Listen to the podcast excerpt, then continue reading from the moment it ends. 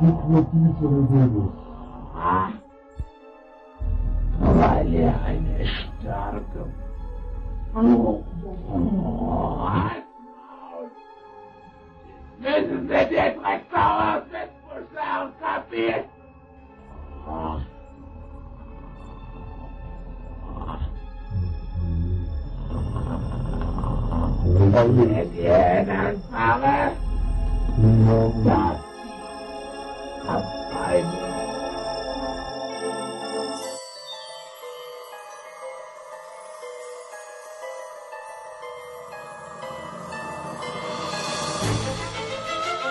Discos voadores. Fantasmas. Criaturas horripilantes.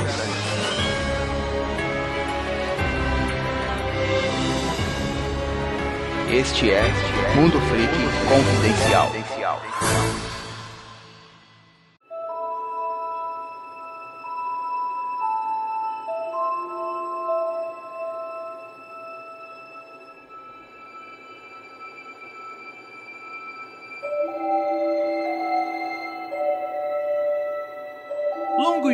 Belas noites, queridos ouvintes. Aqui é o investigador Andrei e hoje a gente vai falar sobre um caso que ele é muito famoso, muito polêmico e que o que mais as pessoas têm são incertezas. E eu peço agora um momento de seriedade de vocês, porque esse caso eu acho que ele é um ícone dentro do tema que a gente vai falar hoje. E eu acho, apesar de ser um, um caso que é uma tragédia, ele é curioso do ponto de vista sobre a quantidade de elementos conflitantes que existem dentro dele. E talvez alguém dessa gravação não concorde muito comigo, mas pelo menos eu acho um pouco conflitante. Enfim, vamos falar hoje sobre o exorcismo de Anneliese.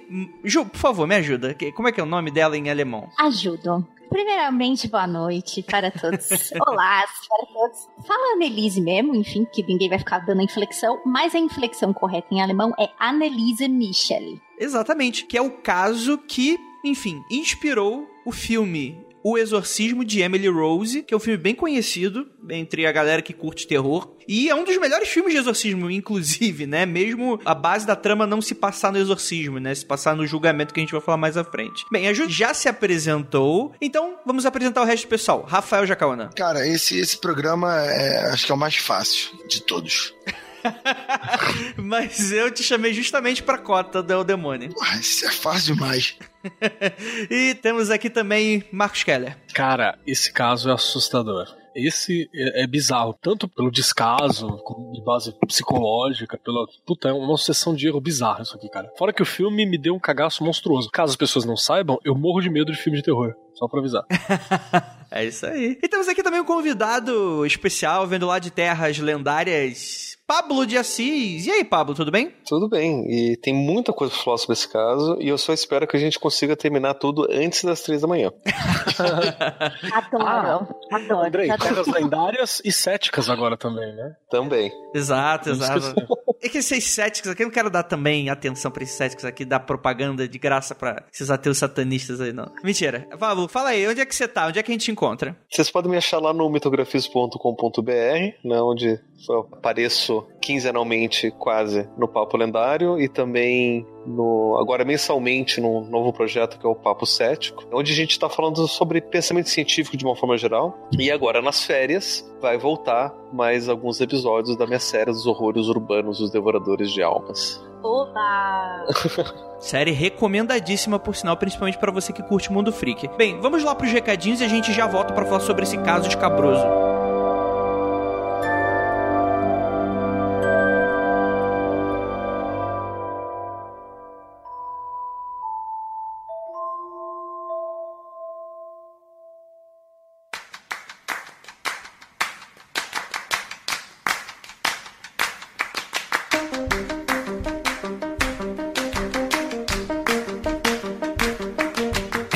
Recadinhos, prometo que vai ser um segundinho só, não pula, não pula, que hoje vai ser bem rápido. Bem, primeiramente, avisá-los do Apoia-se. Caso você goste do nosso trabalho, quiser aí ajudar a gente financeiramente de alguma forma a manter esse projeto vivo, você vai lá no apoia.se barra confidencial. Ou então você entra no nosso site e vai ter diversos banners lá, é só clicar e você acaba se informando. Com menos de 4 reais você participa do nosso grupo secreto, onde além da gente estudar Satanás, a gente divulga algum material científico, a gente tem discussões do mais alto nível e elegância e, enfim, consegue participar de sorteios e muitas coisas legais, além de ajudar nas pautas, saber quais temas virão e também até escutar as gravações ao vivo. Olha que interessante, além, é claro, de interagir com a gente. Imagina só se seu comentário acaba aparecendo no episódio. Outra coisa, Calciferon, Demônios, Bruxas e Vagantes, o meu livro ele está em diversas livrarias, pelo menos aqui de São Paulo, já vi. Eu fui aqui no, no Shopping Genópolis, é, Martins Fontes, da Paulista, enfim. É, no Brasil inteiro, não sei exatamente como é que está, são poucas edições, poucos exemplares, então deve estar bem disperso por aí, mas vocês com certeza conseguem achar. E até pela internet, Amazon, Martins Fontes, Livraria Cultura e diversas outras livrarias, as melhores livrarias. Eu sempre quis falar isso, as melhores livrarias você encontra o livro. Então, caso você não queira pagar frete, você vai diretamente para uma dessas livrarias, tá bom, gente? Outra coisa, é, eu não sei se vocês perceberam no episódio passado, mas a gente voltou com a leitura de e-mails e comentários de maneira um pouco mais resumida um pouco mais rápida, afinal, a produção semanal é, é sempre complicada para todo mundo. Acho que a gente tá fazendo uns testes aí, a gente quer ver, então comentem. Se você tiver alguma coisa para acrescentar no podcast, não manda e-mail, deixe um comentário no site. Nem comente no post do Facebook, nem no Twitter, nem no Facebook. Você até pode fazer, mas coloca também no post do podcast, porque aí ajuda a gente a aumentar a discussão e fica um número bacana lá para todo mundo, né? E o e-mail, caso você queira mandar pro aconteceu comigo, você manda por e-mail. Caso você queira fazer dar um feedback que você não gostaria de deixar nos comentários para todo mundo ver, você pode dar, dar também por e-mail pra gente ter uma conversa um pouco mais franca. Se você quiser anunciar alguma coisa com a gente, você também pode mandar por e-mail, né? Não vai colocar isso nos comentários, né, maluco? Esse tipo de coisa. Caso você queira mandar para aconteceu comigo, lembrando que a nova regra é: você coloca aconteceu comigo no assunto do e-mail, tá bom, gente? Você pode usar tanto o e-mail contato arroba mundofreak.com.br, colocar, jogar lá e escrever pra gente, ou então entrar na nossa aba contato no site, tá bom? E no assunto aconteceu comigo, entre parênteses, entre colchetes, entre chaves, entre o que você quiser, você coloca um tema, sei lá, paralisia do sono, é, fantasma, ufologia, todo esse tipo de coisa, demônio, satanismo, fiz um ritual e nada aconteceu, o que, que acontece? Enfim, você pode colocar aí o assunto, tá bom? Então fiquem espertos porque isso vai facilitar a gente na hora de selecionar os e-mails. Quem não mandar nesse novo formato, o e-mail vai ser sumariamente ignorado. E um último comentário antes da gente ir para esse podcast que ficou maravilhoso. Galera, divulguem a gente, você curte o podcast, ajude a mídia a crescer fazendo o quê? Você sabe que aquele seu amigo que nunca escutou podcast, mas gosta desses assuntos bem capirotáceos? Pega ele, joga no celular dele, escuta com ele, coloca no, no rádio do carro, aquelas viagens três horas. Agora você vai escutar música o caralho. Vocês vão dar, escutar Mundo Freak aqui, três horas seguidas de podcast. é, e é claro também, você também pode avaliar a gente no iTunes. A gente quase nunca fala sobre isso, mas no iTunes, quem tem iPod, nossa, iPod acho que nem existe isso mais, iPhone, você pode ir lá no iTunes, ver a gente lá, joga no, nas buscas e dá cinco estrelinhas pra gente. Ou não, dá uma, xinga a gente, mas enfim, avalia a gente que é o que a gente quer. Mentira, não dá uma estrelinha não, tá, gente? Eu tô brincando. É isso, bora lá pro episódio que, cara, esse tá sinistro.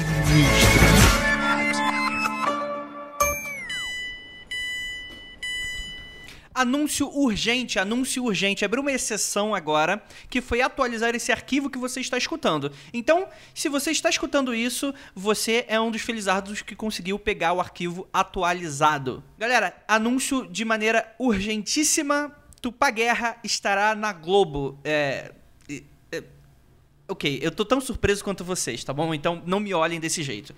Seguinte, amanhã, sexta-feira, dia 30 de junho de 2017, é, data de lançamento é quinta, então amanhã, a Tupá estará na Globo. Aonde? No Conversa com o Bial.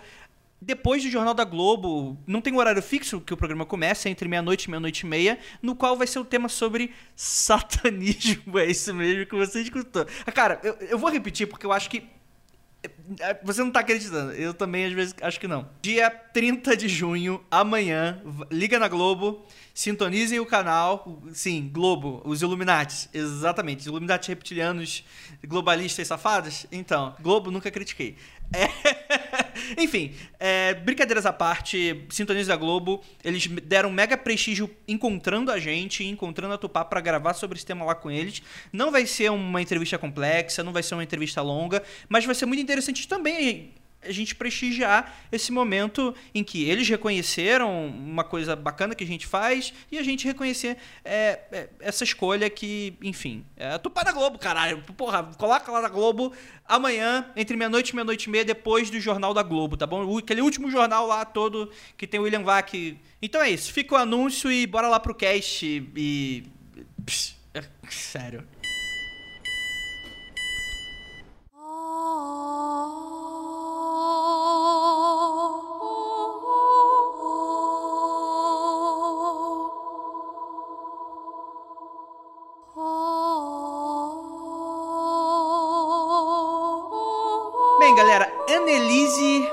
Michel. Eu tenho reijo, cara, é muito difícil. Eu te, ajudo. Esse, esse podcast eu vou, eu vou me sentir especialmente útil, porque tem tanta coisa em alemão. Eu vou me sentir muito útil aqui neste podcast. Então, dá a introdução pra gente, Ju. Vamos lá. Então, a Anneliese, ou a Anneliese, como a gente vai falar aqui, ela nasceu numa pequena cidade que se chama Leibelfing, na Alemanha, tá? Essa cidade, ela fica ao sul da Alemanha. Ela fica no estado da Baviera. Essa é uma informação importante, tá? Guardem isso, que daqui a pouco a gente vai falar mais um pouco dessa região, tá? Ela foi, né, uma jovem alemã de família católica e acreditava ter sido possuída por uma legião de demônios, não um só tendo sido submetida a uma intensa série de sessões de exorcismo, e dois padres fizeram parte dessas sessões, que foi o Ernest Alt e o Arnold Hentz. Isso aconteceu em 75 e 76, e foi o caso de exorcismo mais bem documentado da história. Excelente. Bem, assim, esse é um caso muito difícil da gente debater, principalmente porque inflama muito dessa coisa do cético, believer, o que, que não é, que, que não é. E, e raramente eu vejo um meio termo nessa questão toda. Muita gente fala o que é e é acabou, né? Então a gente vai tentar debater um pouquinho e tentar ir ao máximo da desconstrução de tudo que aconteceu nesse caso, em tudo que o contexto da Alemanha estava vivendo naquela época, sobre o julgamento, sobre tudo isso, que geralmente quando. Enfim, eu, eu, eu sempre gostei muito desse caso, por ter esses, esses elementos que pra mim são bem contrastantes. Só que eu acho que ele é muito pobremente abordado por outros blogs. É um caso que, por ser muito documentado, tem muito blog de terror, esses blogs de terrorzinho aí da concorrência que, que cara, acaba ficando um negócio muito raso de se trabalhar, né? E quando não é aquela coisa do Ctrl-C, Ctrl-V, má tradução, coisas que do inglês mesmo já mal traduzido do alemão, do inglês já mal traduzido pro português e já se perde de alguma coisa. Então, eu gostaria, inclusive, casa tá cheia hoje, não é comum, mas porque eu acho que merece diversas visões, diversos pontos de vista que isso vai ser importante nesse cast. E aí você escolhe a que mais lhe agradar. Será que você vai conseguir, ouvinte, mudar de opinião? É isso que a gente vai ver. Bem, vamos lá. Annelise Michel, nascida em 1952. Rafael Jacaúna, 1952, pós-guerra. Como é que estava a Alemanha? Ah, cara, a Alemanha tava, tava como? Tava daquele jeito especial. Eles não cometeram o mesmo erro da Primeira Guerra Mundial, então a Alemanha tava metade soviética, praticamente outra metade capitalista, e a metade capitalista não estava necessariamente quebrada ou destruída, pelo contrário, ela estava começando a receber incentivos, e a outra metade soviética é meio que um mistério, mas tava até bem, eu acho. É, eu acho. Vai, ver. Porque sabe como é que é o comunista, né? Tava bem do jeito deles, né? É, tava bem do jeito deles, mas tava bem.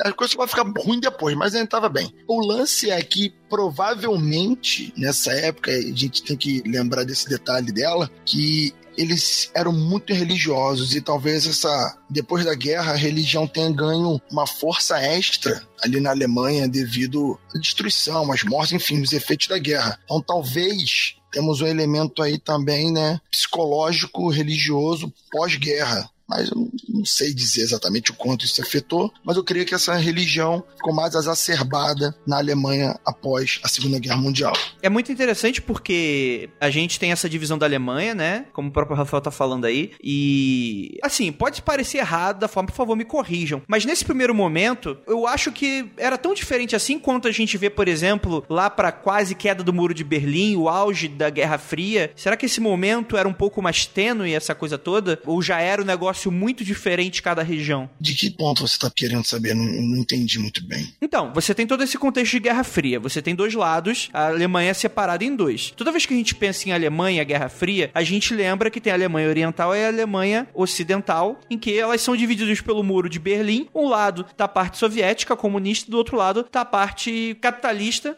e é isso que as pessoas têm no auge da Guerra Fria. Eu tô falando que 52, não, eu não considero como o auge da Guerra Fria, mas aí talvez o início dela. Eu queria saber exatamente se é acertado esse pensamento ou não. Eu acho, pelo que eu já li e tal, que a Guerra Fria já começou dois, três anos depois que a guerra acabou, já estava assim bombando, já estava toda. Né? Claro que com o desenvolvimento das armas atômicas, posteriormente os seus aprimoramentos, a guerra vai ficar mais grave. Até 52, se não me falha a memória, foi logo, acho que um ou dois anos depois do primeiro teste soviético da arma atômica. Agora realmente não estou muito bem da memória. Então a guerra já estava aí, já estava bem disputada. Mas um elemento mais importante do que a Guerra Fria na Alemanha, eu tenho certeza que é o sentimento alemão sobre o nazismo e a Alemanha, o governo alemão, toda a sociedade europeia, principalmente a sociedade alemã, querendo virar as costas para esse passado, mostrar que aquilo estava errado. Então tem todo esse sentimento de cuidado que a Alemanha estava de não ser o país nazista, entendeu? Sim. Acho que Perfeito. Tem... O sentimento de culpa que assola o alemão até hoje, obviamente que em outros níveis, mas estava totalmente à flor da pele, né? final da Uhum. Segunda É. Guerra. Então, evita-se ao máximo, tenta-se às vezes, inclusive, esconder esse tema, né? É tabu, se fa... até hoje, né? Na Alemanha é tabu, né? Eles sempre falam, ah, o que que vocês querem tanto saber do nazismo? Ficam meio putos, né? Mas é, naquela época, obviamente, bem mais exacerbado. Só pra somar também, inclusive na Alemanha é proibido a suástica em locais públicos, né? Ela não pode aparecer no máximo para uso educacional e olha lá como você está utilizando também. Só para somar com o Rafael, o, o projeto da bomba atômica soviética, né, foi o primeiro relâmpago, né, de 49 mesmo. Então foi é, nesse momento já estava 52 já estava mais acirrada já a disputa e só para explicar, dentro da Alemanha nesse momento ela estava muito fracionada mesmo e era bem fria a relação entre as duas Alemanhas. Ela estava completamente separada.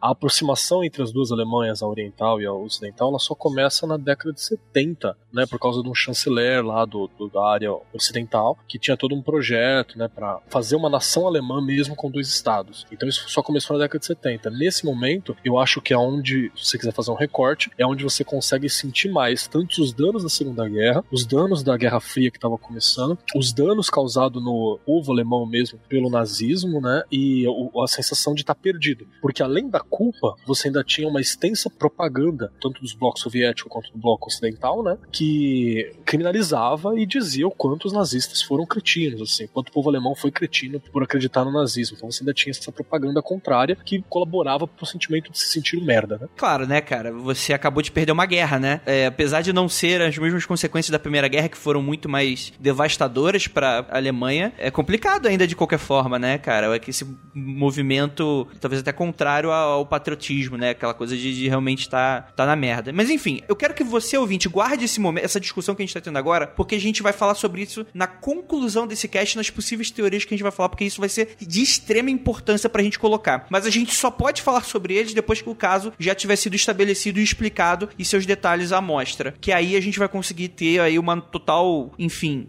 a gente vai conseguir sobrevoar sobre todos os elementos e aí montar as nossas próprias conjecturas. Mas enfim, a Alemanha, né, essa cidade Klingenberg em que ela nasceu, ela é situada no coração católico da Alemanha. Então, assim, era uma região já bem religiosa. A família dela era devota, tradicional e até era considerada de uma longa tradição familiar, dedicar pelo menos uma criança a uma carreira eclesiástica. Inclusive, se eu não me engano, era a própria Annelise. Ela nutria um desejo, a gente vai falar um pouquinho mais pra frente, sobre seguir uma, uma carreira, vamos dizer assim, dentro do, do sacerdócio, acho que a gente pode falar assim. Que a gente chama de vocação. Uhum. Apresentava uma vocação pro hábito. Exato. Bem, e é muito interessante porque agora a gente vai novamente puxar um pouco de contexto histórico, porque também o catolicismo estava passando por mudanças bem extremas do ponto de vista. Enfim, cara, depois que. Enfim, dois mil anos, né? Vamos lá, que mudanças são tão extremas. Mas eu, acho que é uma mudança bem radical para a época, que ocorre ali na década de 60, o Concílio Ecumênico do Vaticano II. Keller, o que, que é isso? Cara, o Vaticano II até hoje é muito polêmico, né? Foi uma, um concílio que aconteceu dentro da Igreja Católica que só pelo início dele, chamado de concílio ecumênico, já causou muito problema, né? Porque basicamente foi o momento onde a, a Igreja Católica percebeu que ela precisava se atualizar de certa forma e ela modificou diversas coisas em sua estrutura básica. Entre elas, por exemplo, parou de fazer a missa em latim, né? Mostrou que a missão da igreja era um sacerdócio para o povo, né? E entre outras coisas, deixou entender que a Igreja Católica ela é a madre igreja, o caminho para Deus, mas Deus pode se fazer conhecido em outras religiões, em outras filosofias, né? Então ela mudou a liturgia, falou sobre a questão dos direitos humanos, né? Falou sobre ecumenismo, como eu disse agora, retrabalhou a formação da educação sacerdotal, reafirmou o que que era a missão, né? As atividades missionárias da igreja, qual que é a natureza da igreja. Hoje em dia é muito criticado principalmente pelos movimentos de extremo conservador, né? De conservadorismo extremo, esse evento do Vaticano II. Porque eles dizem que ali foi o momento onde a igreja abriu as pernas para o mundo,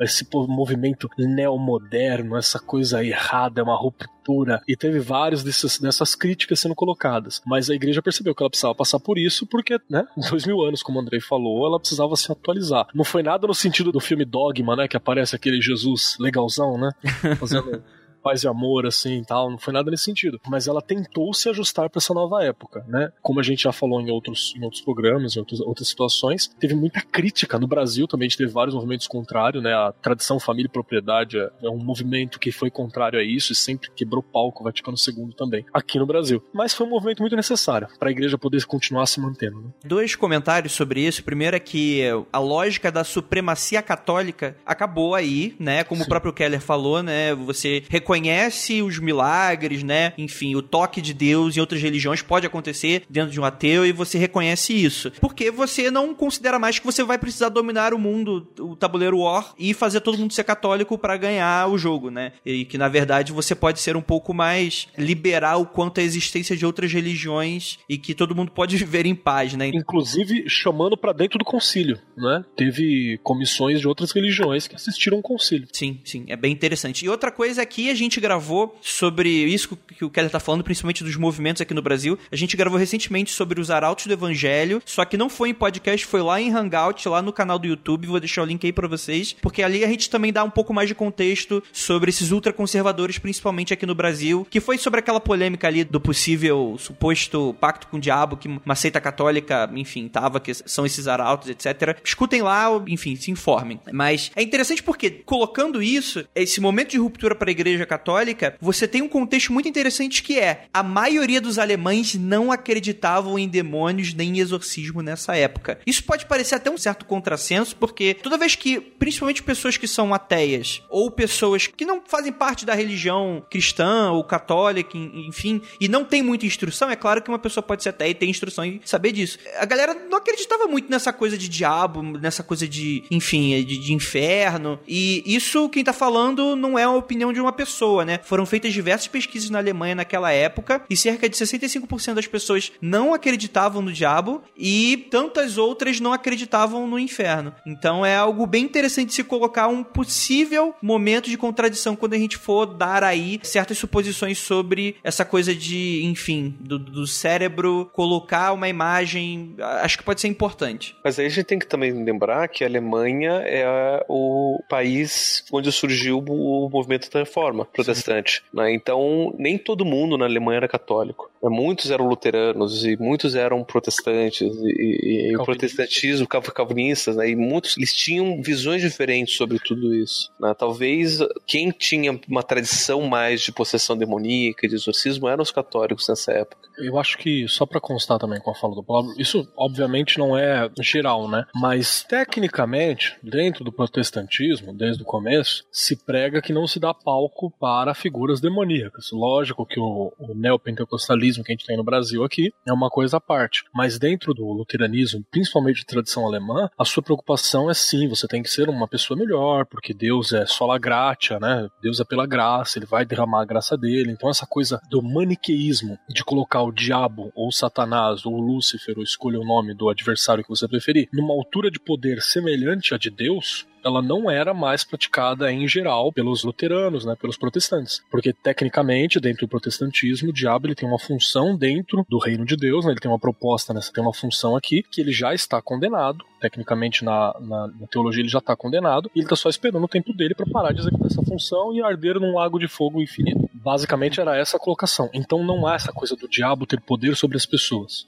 Isso é uma interpretação que no Brasil é, o neopentecostalismo pegou e, bom, você vê. É, não só no Brasil, mas nos Estados Unidos, onde vai surgir o movimento Sim, neopentecostal, isso é muita força, e daí a gente importa isso pra cá. E aí você tem, né, o diabo fazendo o culto. Isso aí. Uhum. Posso trazer uma informação moderna, entre aspas? Sim, claro. E é mais ou menos geográfica. É, totalmente geográfica. Se você olhar o mapa na Alemanha hoje e mapear as crenças, o que é um pouco difícil de fazer, eu posso falar isso mais para frente, porque o sul continua essencialmente católico e o protestantismo, né, ele se espalha do meio da Alemanha para cima. É uma divisão quase que geográfica. Uhum. Obviamente que existem católicos no norte e vice-versa, mas você consegue ver isso pelo número um, quantidade de igrejas uhum. e também como os alemães se declaram perante a sociedade, se eles são católicos, se eles são. E aí a gente entra numa outra história que tem a ver com o imposto da igreja, mas isso eu posso falar depois. Hoje quase ninguém mais na Alemanha se declara religioso por um motivo monetário. Mas depois, se você quiser, eu falo mais sobre isso. Mas é só para vocês terem essa ideia. E por isso que a gente tá falando tanto de sul da Alemanha, Baviera, né? E até hoje é assim. O sul é muito mais católico. Você vê muito mais expressão católica e eventos e tudo mais acontecendo. A gente não pode também esquecer que o Bento XVI, ele nasceu em Regensburg. Era uma cidade muito perto de onde a Annelise nasceu Uhum. também. É, o famoso papa nazista. Então, Baviera, berço dos demonhão, né, minha? Ai, meu quem quer saber a história do Papa Nazista, escuta lá aquele vídeo que eu acabei de mencionar aqui dos Arautos do Evangelho, vocês vão saber, que ela explica muito bem lá. Mas enfim, vamos, vamos parar com o contexto que agora a gente vai entrar de cabeça nessa história toda. Annelise, os seus amigos sempre falavam e elogiavam que ela era uma garota alegre, cheia de vida, cantava, dançava, era extremamente inteligente. Os professores elogiavam ela até esse momento de infância. Nunca ocorreu nenhum problema. Como na maioria dos casos de exorcismo que acontecem quando chega aí a adolescência, que foi na época do seu 16º aniversário, em que as coisas começaram a mudar. Em setembro de 1968, ela perdeu a consciência na escola, ela desmaiou. Mais tarde, naquela noite, depois da meia-noite, a Annelise acordou paralisada, ela teve uma paralisia do sono. Ela perdeu o controle de sua bexiga, sua respiração estava cansada e sua língua estava dolorida, segundo ela. E o momento passou rápido, mas deixou a Annelise extremamente aterrorizada. Foi um momento bem rápido, de maneira geral, mas que assustou de uma maneira que, enfim, é dado como esse o início de que as coisas começaram a dar errado. Enfim, o episódio foi esquecido porque ele demorou um pouco para voltar a aparecer. Foi, na verdade, quase um ano depois, na tarde de 24 de agosto de 1969,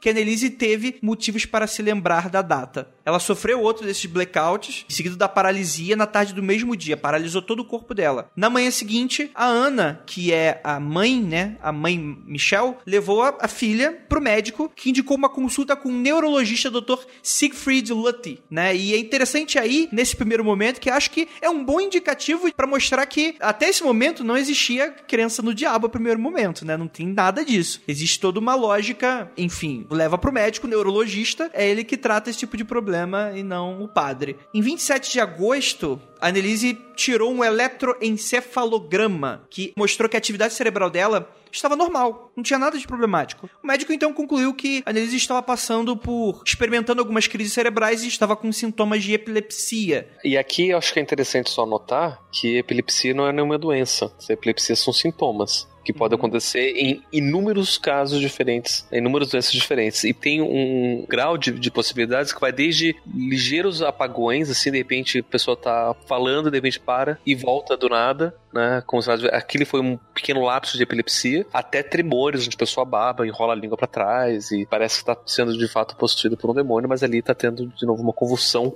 epilética. E é um emaranhado de possibilidades ali, que geralmente se faz quando tem uma espécie de curto-circuito no cérebro em alguma parte. Então, por isso que você tem vários tipos de manifestações diferentes. Então, o que ele está descrevendo aqui é basicamente isso, né? Ou seja, ah, você teve essa ausência, você teve esse desmaio, a gente não consegue encontrar nada, provavelmente é epilepsia. Porque, de fato, a epilepsia tem manifestações assim. E o EEG, ele não vai indicar nada especificamente, a não ser que a pessoa esteja tendo um ataque ali. Sim, sim, interessante, interessante informação. E é bom também salientar que a gente não falou isso na apresentação, mas o Pablo é psicólogo, pra quem não conhece.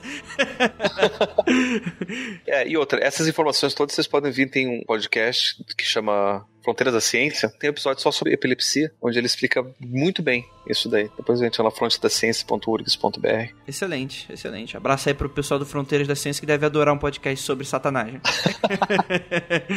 Bem, a Annelise, ela era uma criança que ela era considerada delicada pra época. Ela não teve nenhuma doença fora do comum para uma criança. Ela teve cachumba, sarampo, escarlatina. São doenças que eram tidas na época. E é muito interessante que, apesar disso, dela ser, em teoria, uma criança normal, ela sempre foi tratada como uma criancinha sensível, delicada. Teve até um ano na escola que ela passou o ano inteiro em casa porque ela teve um problema, teve uma doença e continuou seus estudos em casa para depois voltar pro colégio. Pouco depois de voltar dessa visita do Dr. Lutz, a Annelise sofreu de uma terrível dor de garganta, que acabou resultando na retirada de suas amígdalas. E, assim, Pablo, deixa eu te perguntar. Um possível caso neurológico e terrível dor de garganta, enfim, problema na amígdala, isso é uma coincidência assustadora ou tem alguma relação de alguma forma? A gente tem que levar em consideração N fatores, né? Pode ser só uma coincidência, como coincidências acontecem o tempo todo, principalmente quando a gente começa a ver vários casos, a gente vê que coincidências são mais comuns do que a gente imagina. Então, de fato, a gente pode considerar isso. Outra coisa que a gente tem que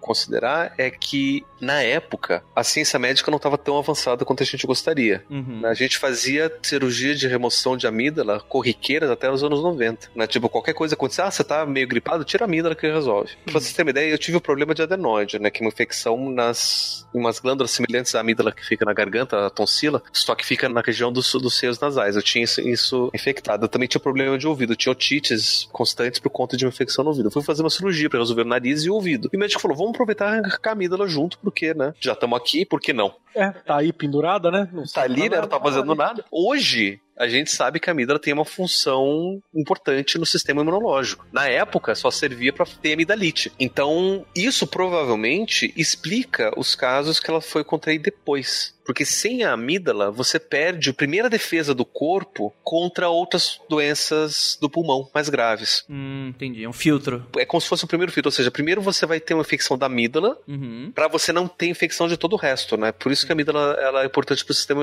eh, imunológico. Se você tira a amígdala, você vai ter de faringite pra pior, né? Uhum. Porque você não vai ter isso que vai estar te protegendo. Então, se você tem uma dor de garganta, que pode ser qualquer coisa, pode ser que ela comeu pipoca e ficou presa, o milho de pipoca na, na, na garganta tava doendo, e aí, não, vamos tirar a amígdala, né? Porque era prática comum tirar a amígdala quando você tinha esse, esse tipo de coisa É o siso, né?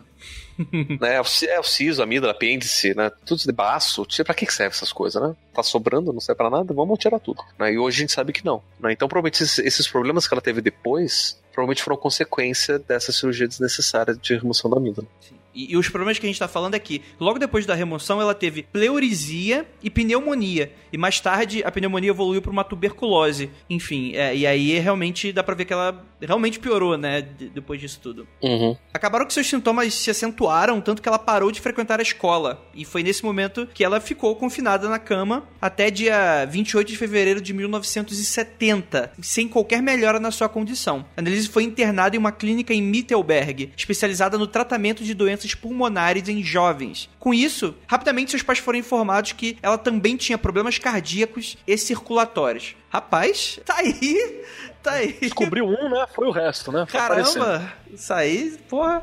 Foi em junho de 1970 que a Annelise tem o terceiro terrível ataque. Com isso, ela acabou visitando um neurologista diferente, que era o Dr. Von Haller, que submeteu ela a outro EEG. Só que dessa vez, no entanto, o teste revelou que ela tinha várias irregularidades no cérebro. O médico observou padrões muito irregulares das ondas alfa, bem como ondas deltas e teta dispersas no cérebro da Annelise. E eu não sei porra nenhuma. Me explica aí, Paulo, que porra é essa?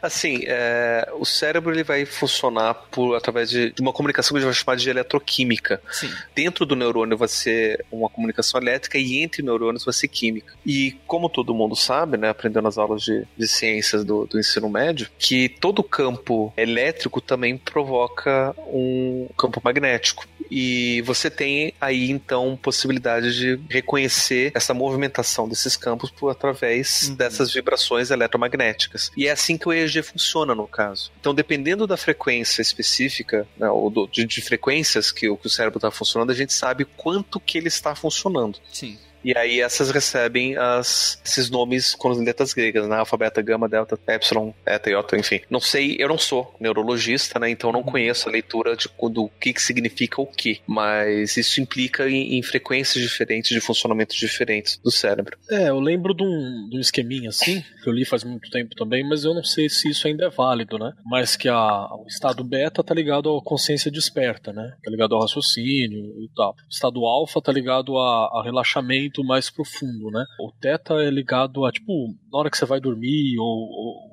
aquele, entre os dois, né? O delta sono profundo, que eu acho que também tá ligado ao rapid eyes movement, e o Gama seria Insight, alguma coisa assim. Eu me lembro de ter visto isso, mas também não sei se isso ainda é válido. Uhum. Tirou do rabo isso aqui. Eu, né? eu, eu, quero saber qual que tá ligado ao demônio. Esse que eu quero saber. Essa é a pergunta mais importante de hoje. Então, é o ômega. O que, que é que eles falam ah. aqui? É o ômega, né? O alfa é Deus. o ômega é Deus. Faz sentido, faz sentido. Porque o cara fala que tem que aparece ondas que ela estava desperta, então tecnicamente deveria ser principalmente as ondas beta, e aí tinha lá umas, umas ondinhas causando ali no meio. Como se uhum. tivesse outros estados de consciência também infligindo, tomando espaço. É, então. Não, então é o demônio. Não, mas é isso que o texto deixa entender, né? Não tô é, que então, passou por ela. Então, é que assim, isso, isso depende muito da leitura que a gente faz, né? A gente pode ter uma leitura de estados de consciência ou simplesmente leitura, uma leitura outra que significa outra coisa, né? Por exemplo, um, uma leitura mais funcional, né? De que partes diferentes do cérebro ela, é, vão funcionar com frequências diferentes dependendo do que você está fazendo, né? Ou seja, não é só porque a gente está acordado que o cérebro inteiro está acordado junto. Sim, né? sim. Então, dependendo do que pode estar acontecendo, alguma parte do cérebro pode estar. Uhum. Ou, ou, por exemplo, a gente está focando muito na nossa visão. Né? Você, todo mundo já, já, já, tem isso, né? Tipo, tá lendo alguma coisa, tá prestando atenção, de repente não, presta, não consegue ouvir o que, está tá acontecendo em volta, né? De repente alguém chega do seu lado, encosta você, por mais que tenha feito barulho, chega você, meu Deus, de onde você surgiu? Porque é. essa parte da audição meio que desliga. Uhum. Seria importante tá saber o que estava acontecendo durante, como é que foi proposto. É. Então, assim, pode ser de fato, assim, e, e, e boa parte dos diagnósticos que se faz em cima de, do, do EEG, que faz essas, essas medidas, não é simplesmente deixar a pessoa lá e vamos ver o que está acontecendo. Né? Tem outros testes acontecendo para ver se de fato o cérebro está funcionando da forma como deveria. Se ela foi possuída, o demônio estava tomando consciência dela, a parte cérebro dela estava dormindo entendeu? Porque é outra consciência. É, mas é isso aí... que o texto deixa entender, por exemplo. É. Dá, dá pra fazer uma leitura dessa, mas não quer dizer porque a gente não sabe qual foi a proposta, né? É, mas aí é tem, tem, tem outro problema também, porque a gente não faz a mínima ideia do que é consciência. Ponto. pois é. Você que é especialista aí, mano. Pode explicar pra nós. Não, então, isso que tá falando, eu como especialista, a, a, assim, a gente não sabe o que é consciência, pra dizer que a consciência é do demônio dela, mas o que é consciência? Começa, vamos começar por aí. E como é que a gente consegue identificar a consciência no EEG? A gente não sabe. Sim. É, a gente tem coisas que são correlatas, né? A gente sabe, a pessoa quando está consciente, a gente consegue identificar isso daqui, a gente vai chamar isso daqui de consciência. Então, os padrões do EG são tal, né, as ondas beta. Mas a gente não sabe direito o que é isso. Então Essa não... luz acende, mas eu não sei de onde vem a eletricidade, né? Eu sei que na hora que aperta esse interruptor aqui, ela acende, mas.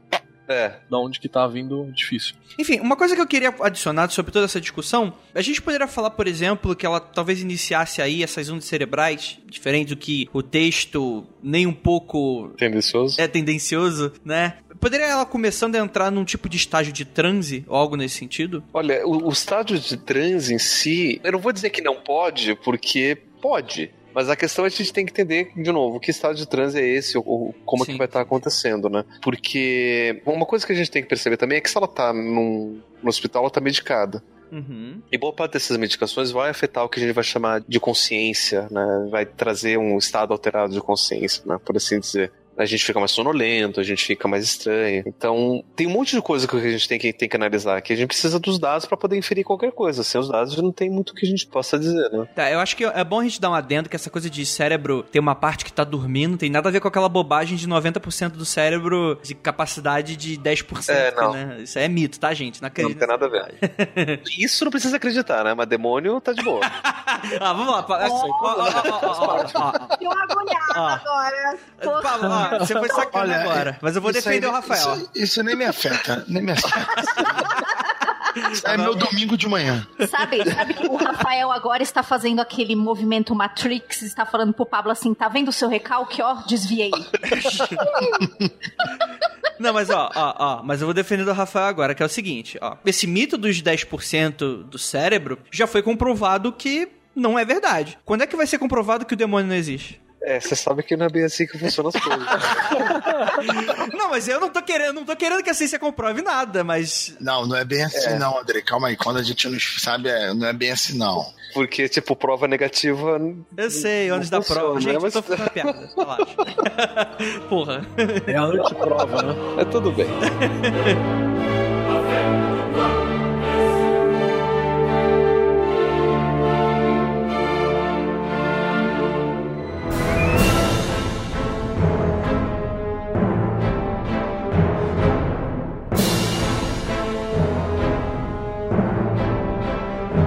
Nesse momento, a condição da Annelise começou a piorar cada vez mais. Então as visitas para a clínica eram cada vez mais frequentes. E, além disso, ela passava por um imenso estresse constante. Além dessa irritação da visita aos médicos, aliado à permanência dela na clínica de Miltelberg, a Annelise, nesse momento, para se afastar um pouco disso tudo, acaba se enterrando nessa literatura e prática cristã. Foi aí que ela é colocada em um ambiente frio, longe da familiaridade da casa, em que ela vivia na clínica em diversos momentos, e existe até relatos de que outras crianças da clínica evitavam ela e usavam o termo como nariz rabugento, coisas nesse sentido, pra, enfim, aquele bullying que todo mundo sabe como é que é, né? Pra acabar isolando ela. Bem, a cada vez mais o estado mental dela foi se deteriorando e ela acabou ficando cada vez mais deprimida e cada vez mais isolada. Raramente discutia seu tempo na clínica. E mais tarde, uma amiga de longa data, Maria Burdis, é assim, Juliana? Burdis. Bu é, é isso aí que ela falou.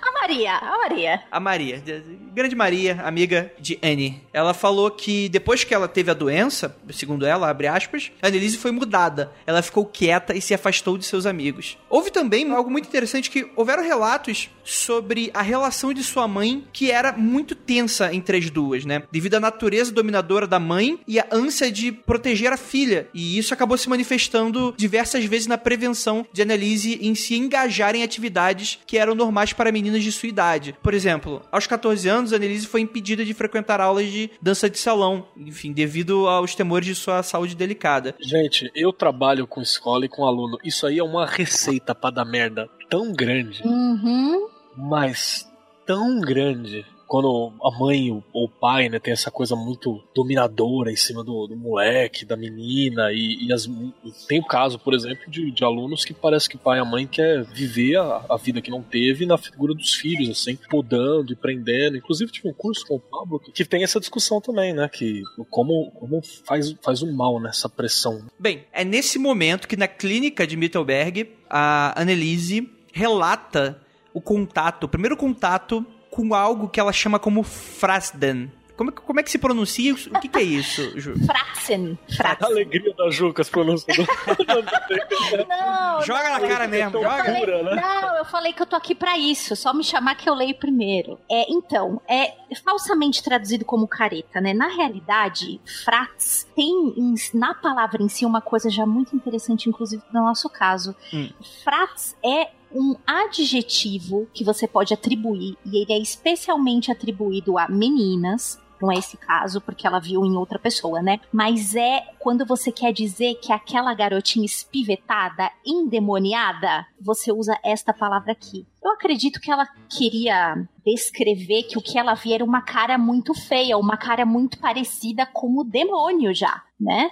Mas aí é, é traduzido como cara. Enfim, uma cara feia, né? Uhum, sim. Mais tarde, alguns anos, né, se passaram, 1973, ela descreveu o que viu para o Dr. Lutz como eram rostos demoníacos e horríveis. Sempre que os testemunhava, ela se sentia estar muito vazia, como se o diabo estivesse dentro dela. Além de Fratzen, a Annelise também descreveu a experiência de odores, de mau cheiro, algo que ela comparou a fezes queimando. E eu acho isso bem interessante que aí a gente tem os primeiros elementos que são clássicos de possessão demoníaca, né? Ou de alucinações.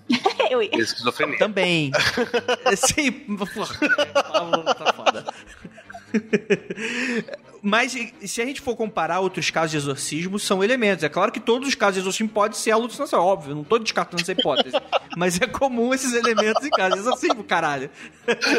não, olha só, eu nunca vi, eu, eu, realmente nunca li um relato de alguém que teve uma alucinação que estava na presença de, de da Virgem Maria e sentiu cheiro de merda queimada. Mas isso tudo bem. Ah, mas tem, tem, tem vários. Tem vários tipos, né? É, a Virgem Maria estava sentindo merda queimada. Não, não ao mesmo tempo, né? Não, não, não. Para lembrar dessas, é, enfim, ou possessões ou alucinações, sei lá o que, o que ela teve, mas quando ela era mais novinha, hum. ela, quando ela estava rezando um rosário uma, uma vez lá na, na, vida dela, ela sentiu o cheiro de flores e ela ficou super empolgada, porque ela achou que ela tinha experienciado, né, algo divino. Uhum. Então não era a primeira vez que ela tinha também essa percepção olfativa das coisas, né? Uhum. Isso que é interessante no caso dela também. É interessante que esse, que esse cheiro de flores também está muito associado à santidade. Muitos santos vão relatar terem sentido esses cheiros, e não só eles sentir os cheiros, mas um dos sinais de santidade são o, os corpos dos, desse, desses santos não se decompõem, e além disso, eles exalam cheiros de flores. Olha aí, rapaz. Só para constar também, o Rafael falou sobre casos de alucinação, assim, que religiosos, né, que não tem essas, essas coisas mais bizarras, assim. Tinha um colega que ele era psicólogo, né, e ele trabalhava na ONG com a gente. Uma vez, uma capacitação, ele relatou um caso de uma paciente, né, que ela tinha alucinação com Jesus também, falava na igreja lá que viu Jesus e tal, e era tudo uma maravilha. E ela se sentia culpada porque na alucinação dela, ela sempre escondia. Mas Jesus, ele fazia, tipo, ou tirava a roupa e tinha relação sexual com ela, ou cagava na sala, assim, entendeu? Que tava, assim, essa alucinação, só que ela não contava na hora de falar o milagre na igreja, a segunda parte, ela contava só a primeira, e isso tava dando cada vez mais culpa para ela, porque ela não contava, ela não entendia o que tava rolando. Aí depois de muito tempo de tratamento, entendeu, associou com outra coisa e conseguiu superar isso de alguma forma, mas tem uns casos bizarros também. É, realmente, vou te dar a dica, se você tem uma alucinação com Jesus e ele caga na sua sala, talvez seja o sinal que não é Jesus. Pra ela era, e ela falava na igreja e todo mundo dizendo amém. Pois é, mas é o caso do maluco, né? É o esquema. Pera, pera, pera, pera, pera, pera, pera, pera aí, Rafael, calma aí. Mas você não curte Bernard Cornell, que o Merlin vai lá, puxa o pau pra fora e mija na é... parede pra proteção? Se Jesus tá é, falando a parada lá. Esfrega a bosta na sabe. cara dele. Mas aí. todo mundo. Mas aí ele é celta, né? Ele faz o que quiser com o corpo dele, com a merda dele. Ele tem isso. É outro esquema. Ele é outro esquema. É.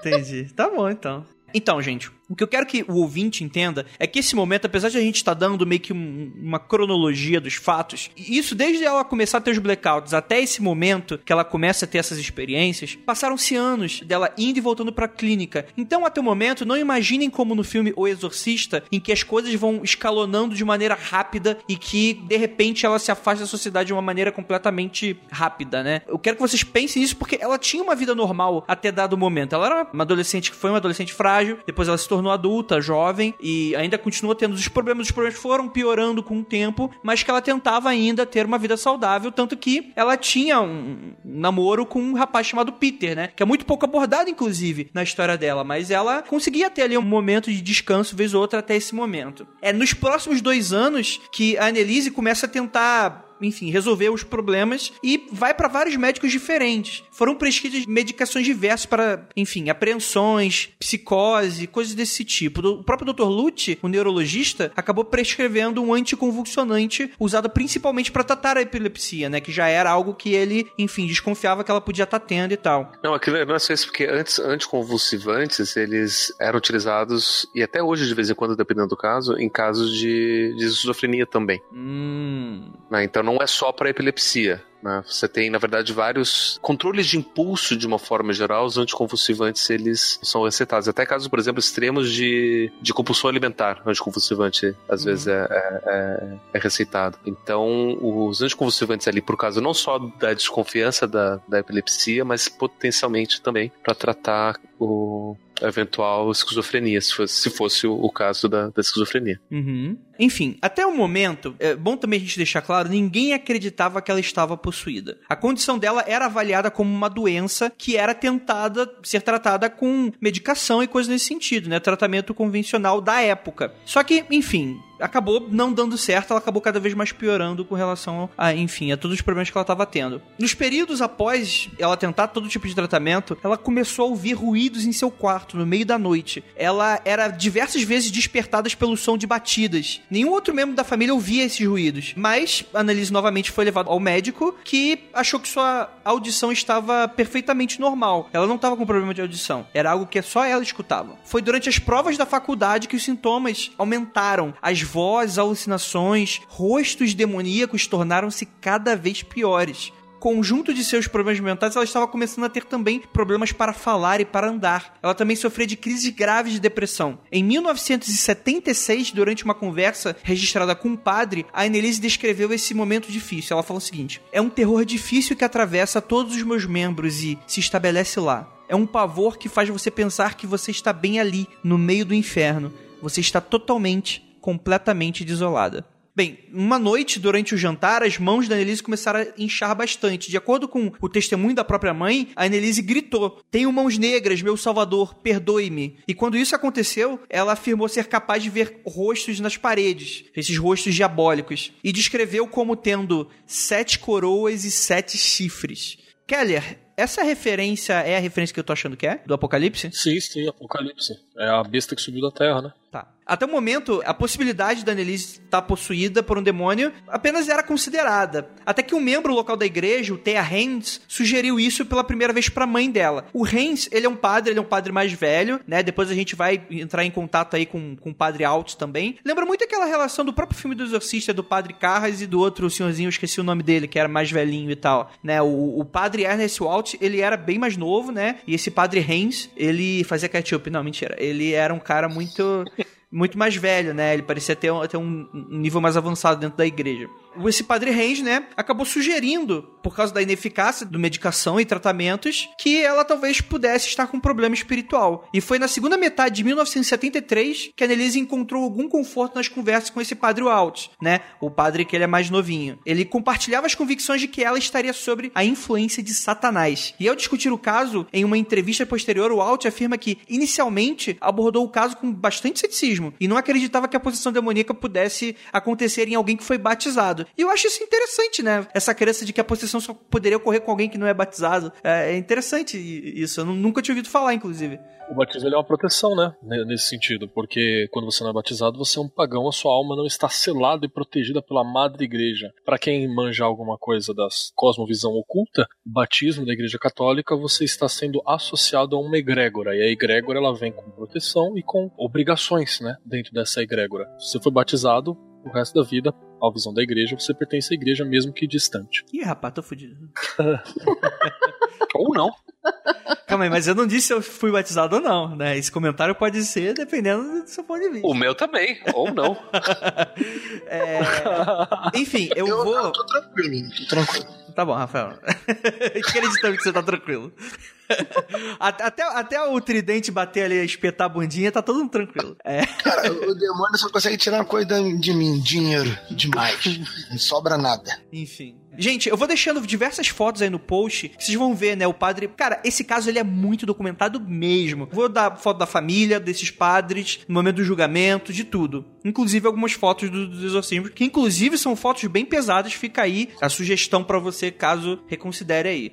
O Dr. Lutz, né, que é o médico, aquele primeiro médico que acabou não descobrindo a, a problema com a EEG, ele faz uma declaração posterior ao caso todo que foi nessa época que Annelise, segundo ele, Annelise tinha se tornado incapaz de tomar decisões por si mesma. Enfim, e que ele acha que a jovem, ela teria caído aí sobre a influência do padre Alt, né, e sua mãe e outros em sua comunidade religiosa, acabou resultando na crença possuída pelo demônio. E é interessante isso porque enfim, vamos lá pra frente. Não, não, é interessante sim, porque parece que até o momento da entrada do padre, né, na, na jogada, você não tinha o demônio como apare, aparecendo tão fortemente como possibilidade, né? Você tinha ainda um discurso médico pelo que eu vi, ela se aproximou do padre para procurar porque ela estava religiosa, né? Ela já tinha essa tendência. E ela foi procurar conforto na palavra do padre. Não foi procurar, tipo, né, estou endemoniada, senhor padre. Cara, mas assim, a gente tem que contar. Se ela mora em uma cidade pequena, cara, cidade pequena, o padre sabe os podres de todo mundo. Ele sabe o que, que tá acontecendo na cidade, né? Não é tipo uma grande São Paulo que aqui o padre não conhece a galera do, do, do bairro, né? Você tem é,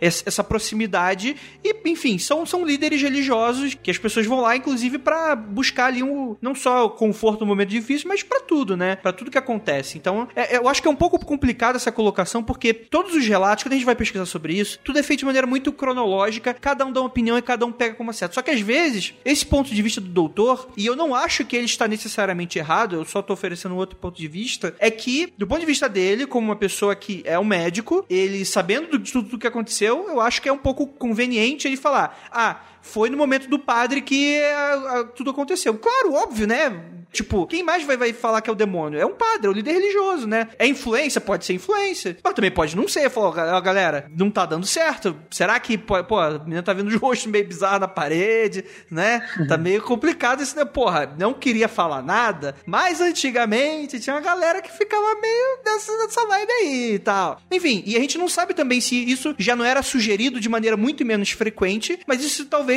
aos poucos começou a crescer também, né? Eu acho que é um pouco confortável demais a gente pintar o padre, ah, foram os padres que colocaram necessariamente dessa forma. Até porque é muito interessante que esse caso, ele não vai gerar lucro para ninguém. Então, em teoria, você não tem nenhum interesse, a não ser talvez uma irresponsabilidade nisso. Mas é assim, isso que você comenta, André, é bem interessante porque é muito comum, ainda mais naquela época, que a psiquiatria e a, e a neurologia estavam crescendo muito e ganhando muita notoriedade e reputação, porque ali parecia que estava tendo só dois discursos contrastantes, né? Ou seja, ou era possessão demoníaca ou era um Ué. problema médico. Né? Eles não conseguiram pensar em nenhuma outra possibilidade. Né? A gente pode pensar aqui em N outros fatores. Pode pensar em questão social, pode pensar em questão de, de aprendizado, a gente pode pensar, sei lá, e até em charlatanismo parte dela, sei lá, pode pensar em um monte de, de, de opções. Né? Mas ali parece que, como existiu a inserção do discurso religioso no meio, e você tem ali um, um apelo social muito grande, né, familiar, e se for e se não for, o que, que é, o que, que não é. Né? De um lado, os médicos falando, olha, ela começou a piorar quando ela começou a pensar que era o demônio. E do outro lado, os pais falando, olha, ela começou a piorar quando começou a tomar remédio. Você acaba criando uma impossibilidade de ação, na verdade. Porque. Você não resolve, né? Você não, você não resolve. É. Você aumenta o nosso. Então a gente consegue ver todo o problema ficando mais complicado ainda, Sim. porque você não, não tem uma, uma, uma, saída, não tem uma solução. Um fica jogando a culpa pra cima Sim, do outro exato. E dificultando qualquer tipo de solução. Exato, mas é isso que eu falei exatamente no começo do podcast. O problema desse caso é justamente esse problema polarizado de que ou você acha que é cético e aí vai criticar os padres, ou você acha que é religioso e vai criticar os médicos achando que tentou de tudo, então o que, que vai fazer? Vai, vai no exorcismo. Eu acho que, enfim, não é bem por aí. Acho que a gente pode achar outros fatores aí, enfim. Vamos, vamos debater isso um pouquinho mais pra frente. E, inclusive, é bom a gente salientar também que a convicção sobre ser uma posição demoníaca só começou a aumentar depois que a Annelise começou a ter uma evidenciada intolerância aos objetos sagrados, né? Então aí você adiciona um elemento espiritual muito interessante para esse ato todo, né? Que antes talvez disso, talvez poderia ter sido até sugerido, mas ah,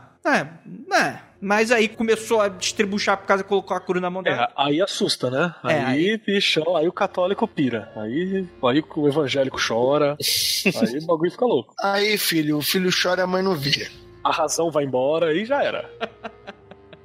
Bem, um episódio bem particular sobre todo esse caso é que, em dado momento, a Annelise, ela ficava mal, ficava bem, dava uma aliviada, mas ficava mal, cada vez pior. Mas, enfim, os pais da Annelise acabaram levando ela para uma peregrinação em um mosteiro da igreja ao norte da Itália, que era associado com o encontro de São Francisco com Cristo. E aí, eles estavam lá e tal. Só que durante a visita, Annelise se viu incapaz de entrar no santuário, afirmando que a terra sobre seus pés estavam queimando e que lhe dava dor ao olhar para as imagens sagradas e sacramentais. Já no caminho para casa, Annelise não era mais ela. E aí que realmente as coisas começaram a ficar piores e piores e piores e piores, piores. A voz dela tinha mudado, era uma voz profunda, masculina, ela também exalava um cheiro desagradável. Inclusive, é muito interessante que outros peregrinos no ônibus, enquanto eles estavam voltando, sentiam esse cheiro desagradável. E eu acho que é um ponto interessante. Além disso, a mãe relata que teve um pequeno evento dentro desse passeio em que ela diz ter visto a filha diante da estátua da Virgem Maria de pé, com os olhos completamente negros. Mas aí vai saber, né? Aí que a gente tem a piora completa do caso, né? Você tem todo esse contexto espiritual envolvido e aí começam os exorcismos. E aí, Pablo, o que, que você faz? Eu? que eu é, faço? Filho, é, filho, eu quero ver o que tu faz. Chamando Jesus já faz tempo, já. Não, brincadeira, brincadeira, gente. brincadeira, brincadeira. O que, que você faz? Eu, sei lá, eu chamo Jesus. Brincadeira. Sensacional, cara. Não, é brincadeira, porque, inclusive, é algo que também vou comentar. Cara, esse, esse episódio, esse tema, eu acho ele muito incrível, assim, porque ele acende uma coisa dentro desse debate que eu acho que ele é muito enriquecedora pela, pela forma como, como é, apesar de ser uma grande tragédia, né? Em 75, mais precisamente em maio de 75, a Annelise acabou sofrendo um trauma emocional quando a avó dela que elas eram extremamente conectadas, falece. E a sua irmã, a Bárbara, ela acabou se afastando porque ela foi se dedicar à vida profissional dela. E aí, os autores que escreveram posteriormente sobre essa suposta posição sobre a Annelise estavam bem interessados em salientar que ela estava excepcionalmente sensível e cada vez mais incapaz de lidar com o mundo ao seu redor. Então ela perdeu aí dois grandes bastiões que talvez pudesse segurar uma barra, né, a mínima que fosse. Mas é interessante porque, apesar desses autores dizerem isso, durante uma conversa com o padre Alt, alguns meses antes, né, em 9 de setembro de 1974, Annelise havia declarado, abre aspas, não consigo lidar com a realidade, fecha aspas. Alguns autores referem-se a esse momento como o colapso mental de Annelise. Enfim, marcado talvez pelo desenvolvimento de múltiplas personalidades, hoje conhecidas como transtornos dissociativos pelos céticos. Pelos céticos é ótimo. Desculpa, Ué, porra, mas não é, caralho? Eu believe que a gente tem que o demônio. Só pelos céticos? Eu believe que é o demônio. Esse, esse Andrei, cara. Eu não, eu não aguentei, eu explodi em risada. Desculpa, gente. Meu Deus do céu. Andrei, assim, não sei se você sabe, mas eu sei que existe distúrbio dissociativo, sabe?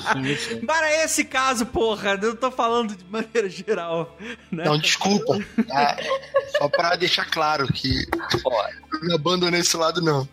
Mas é, o, o, fato dela, dela apresentar sintomas dissociativos é muito interessante, porque, em geral, Sintomas dissociativos, não só de personalidade dissociativa, né, que são de múltiplas personalidades, mas outros tipos de sintomas dissociativos, como amnésia dissociativa, fuga dissociativa. Fuga dissociativa é até um, um, sintoma bem interessante, que de repente a pessoa ela levanta e vai embora. E vai caminhando durante horas, e de repente ela percebe que tá no meio do caminho para sei lá onde, o que, eu tô fazendo aqui? Né? Não sei o que tá acontecendo. É o que chama de fuga dissociativa. Né? Vários desses sintomas dissociativos, eles estão associados a traumas muito fortes. Sim. E o desenvolvimento desses sintomas são formas que a pessoa encontrou para conseguir lidar com esses traumas. Né? No, no, caso, as personalidades dissociativas, elas podem ter várias funções, né? Telas de protetoras ou até mesmo de fugir do evento traumático ou da pessoa que provocou o trauma, né? Então você tem, tem várias questões ali. E geralmente, né, não é regra, mas geralmente, esses traumas estão associados à infância, que é quando a pessoa está começando a desenvolver a relação com o mundo, está começando a construir a sua personalidade e acontece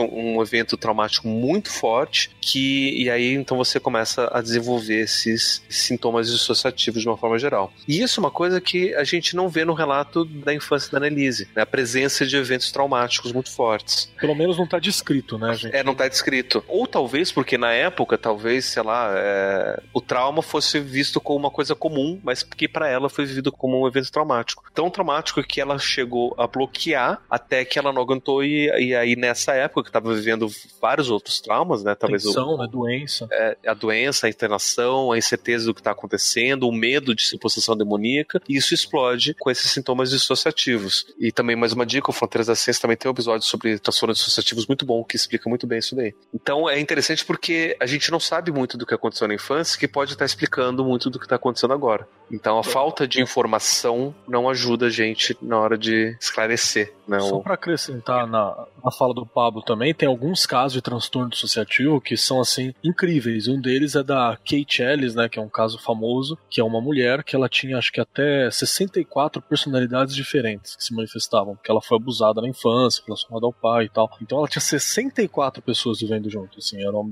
imagina Hum. que, que loucura que era aquilo. Ou tinha 23, não, era 23, 64 é a Crazy Jane, do personagem do Tom Patrol, que foi baseado nela. Acho que foi Uhum. 23 personalidades que ela tinha. E tinha uma que era uma mulher, que era uma mãe que cuidava, tinha uma que era um homem, que era pra proteger, um homem, que era um homem parrudão, que protegia ela, e tinha uma criança que era, né, precisava ser, ser cuidada, tinha todas essas, essas colocações mesmo. E tem até alguns casos bem, bem malucos, como o caso de uma mulher que ficou famosa até faz pouco tempo, que a gente não sabe o nome, tinha suas iniciais, que ela tem transtorno dissociativo de identidade, e uma das personalidades é cega. E ela não via naquela personalidade, mas as outras conseguiam ver. Uhum. Então, é, é- é- é Tem- outro indivíduo mesmo, né? Uma coisa. Tem, tem alguns casos relatados, por exemplo, que algumas personalidades têm diabetes. Olha que loucura. E aí você vai fazer exame de sangue de fato a insulina tá alterada. Tem alguns casos onde a pessoa, uma determinada personalidade tem miopia. E aí a pessoa não tem. E aí a visão fica, enfim. Tem, tem de tudo, mas são relatos, né? E esses casos de, de personalidades bem definidinhas, que nem aparecem nos filmes, são muito Raro. raros. São muito raros. Eles acontecem, mas são muito raros. Geralmente são personalidades meio que difusas. É o momento onde a pessoa mais ou menos está se comportando diferente, que você não tem lá muito claro do, do, o que está acontecendo, e aí depois, quando você vai perguntar pra ela, mas o que, que aconteceu? Fala, aconteceu o quê? Há meia hora atrás você tava estranha. Eu tava, não lembro disso. E a pessoa ela acaba não se lembrando daquele momento. Então é uma espécie de amnésia, uma espécie de comportamentos estranhos, diferentes. Né? Geralmente os casos de transtorno dissociativo são assim. E provavelmente no caso dela, era isso que estava acontecendo. Né? Ou seja, uma coisa muito difusa, uma coisa que não era muito clara, não sabia muito bem o que estava acontecendo, mas que claramente, quando era a Nelise ali falando, ela não se identificava, não se reconhecia naqueles comportamentos estranhos. É, aparentemente, pelos relatos, depois meio que as personalidades elas tomam uma, uma, uma forma, né? Que tem diálogos mais, mais longos com personalidades diferentes, né? Que elas tomam, pelo menos, assumem um nome e uma forma. E essas personalidades é o que são chamados pelo texto de capeta, né? Uhum. Não tô dizendo que não seja. Foi só em 75 que o, o Arnold Hans, né, o padre mais velho, ele era sacerdote, exorcista, inclusive um dos poucos exorcistas da Alemanha. Lembrando que nessa época a Igreja Católica, eu acho que inclusive é um contexto que dá pra gente falar mais pra frente também, a Igreja Católica já tinha um, um certo cuidado com relação a ficar liberando exorcismo, já é algo Vaticano II, né? Exato. O padre e- ele afirma que a primeira vez que ele viu a- a- o estado da garota, ele ficou muito surpreso e assustado. Segundo ele, os relatos dele, ele afirmava que enquanto a garota estava de pé, né, a Annelise, ela era repetidamente jogada no chão por uma grande força. Toda vez fazia a mesma coisa, ela se levantava e se colocava de joelho e recitava a oração de Ave Maria. A mãe dizia que o diabo iria constantemente atirar a filha no chão, tanto que a Annelise acabou dormindo no chão. E ela dormiu nessas condições durante três anos. Depois de todas as tentativas médicas se esgotarem, os sacerdotes, o Heinz e o Alt, começaram a dar passos preliminares ao exorcismo. Primeiro, preliminar, né, que foi conduzido pelo sacerdote para verificar se a Annelise estava ou não verdadeiramente possuída. E olha só que interessante, grande parte de exorcismo é o interrogatório. É aí né, depois de, enfim, de uma certa quantidade de elementos, que você começa a tentar descobrir se aquilo é realmente um caso de possessão, né? E o que que acontece? Os sacerdotes sentaram-se cada um ao lado dela e eles comandavam mentalmente: saia dela, diga quem você é. E isso é um exercício para, enfim, ver os poderes, né, em teoria, dentro dessa narrativa. E, segundo eles, quando isso acontecia, imediatamente a Annelise entrava em frenesi. Ela chegou a agarrar o próprio pescoço e destruiu o rosário que estava usando. E é muito interessante também, com relação a essa narrativa, que é dito que apenas os demônios mais poderosos conseguem destruir objetos sagrados. Os demônios fracos não conseguiriam. Então, foi algo que é, como testemunhos oculares, eles falaram que ficaram bem assustados com relação a esse caso. Os religiosos que já estavam chorando aqui começaram a chorar sangue, né? Sim. Estavam no desespero. Bem, é aí que depois disso tudo, confirmado, segundo a crença católica, eles acabaram apelando pro bispo Wurzburg. Cara, Ju, me ajuda. Eles apelaram pro bispo de Würzburg. Essa é uma cidade que fica mais ou menos perto ali. Até hoje, né, tem eh, existem bispos nessa cidade, né? Então eles apelaram para pro bispo de Würzburg, né, que era ele que dava o aval se você pode realizar, se você tem a permissão de realizar esse ritual ou não. Tem uma coisa que a gente também não tem como saber, né? Se nessa época já tinha o preparo psicológico dos padres para isso, né? Porque atualmente os padres têm que ter fazer psicologia, tem que ter pós do caramba 4, psiquiatra, laudo médico, eles têm é todo um trabalho para chegar no exorcismo. Tanto é que é bem raro. Inclusive uma das polêmicas com os, os templários do Brasil aí, o os Arautos do Evangelho, uma das críticas é porque ele, há declarações de que eles fizeram o exorcismo à moda deles, né? Não à moda da igreja, sem seguir todos os ritos corretamente, né? Então, enquanto o bispo consultava detalhes sobre o caso e conversava com o Vaticano, os sacerdotes realizaram um ritual de libertação, que, segundo esse processo, ele não é aquele exorcismo mais formal como as pessoas estão achando. Ele é mais, na verdade, uma coisa mais simples, mais leve, mais rápida, em que tem como objetivo livrar a pessoa de influências menores e mais gerais, como obsessões simples, né? Opressão, tormento de trabalho, traumas espirituais e coisas nesse sentido. E uma vez recebida a aprovação, os sacerdotes iniciaram o antigo ritual de exorcismo católico, também conhecido como o ritual romano. Keller, agora é a tua vez de brilhar. Exorcizo te homines imundas espíritos, homines satânicas potestinas, homines incursos infernales adversários, homine legio, homine congregatio, et secta diabolica, in nomine et virtude domini nostri, Jesus Cristo, e contradisse potetos divini agnes sanguini redemptis non ultra 10. Só decorei até aqui, mas ele tem mais umas 10 páginas. Decorou, seu filho da puta? Tu não tá lendo isso, não?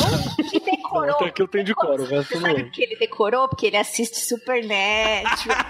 Caraca, isso aí tá vendo? É muito Na fã de verdade- Supernatural, cara. Não acredito. Na verdade, é porque foi uma das primeiras aulas que eu dei, assim, teatralizando, né? Foi falando sobre a Idade Média e tal, e aí eu dei a aula vestido de padre, assim, medieval, e eu comecei o ritual romanão. Aí eu decorei por causa disso. hum. Mas eu morro de medo de dar essa aula um dia e o moleque começar a tremer na sala. assim. É, Cara, tá chamando exorcismo, vai vir o diabo dançar pra você.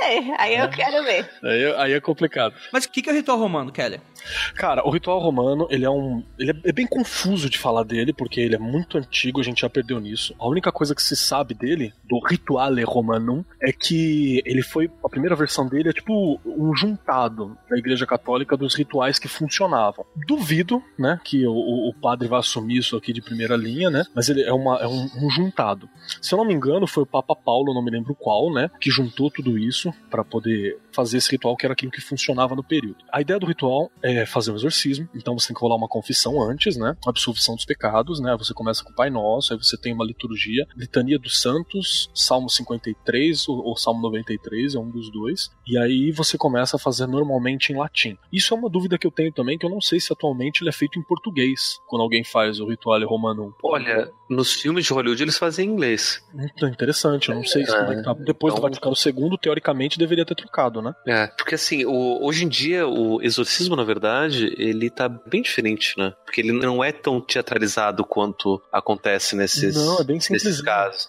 Ele é bem simples e às vezes acontece em várias sessões, a casa acaba sendo quase como uma psicoterapia. A pessoa vai lá, se confessa, tem o ritual, tem oração, beleza, e a gente se vê semana que vem e a gente continua com isso. E é isso é um detalhe que é importante. O ritual romanum ele não foi feito para ser feito uma vez só, mesmo. Ele é uma coisa para você ter a cada sete dias, né? Normalmente você tem alguns, alguns padres que indicam para você fazer algumas ave-marias, algum rosário nesse período de sete dias, né? E você encontra realmente a cada sete dias para fazer. E dura, às vezes, anos. Aí você vai refazendo, refazendo, refazendo toda a estrutura para poder tirar a influência satânica do indivíduo. Mas que, mas que demônio persistente, hein? Três anos.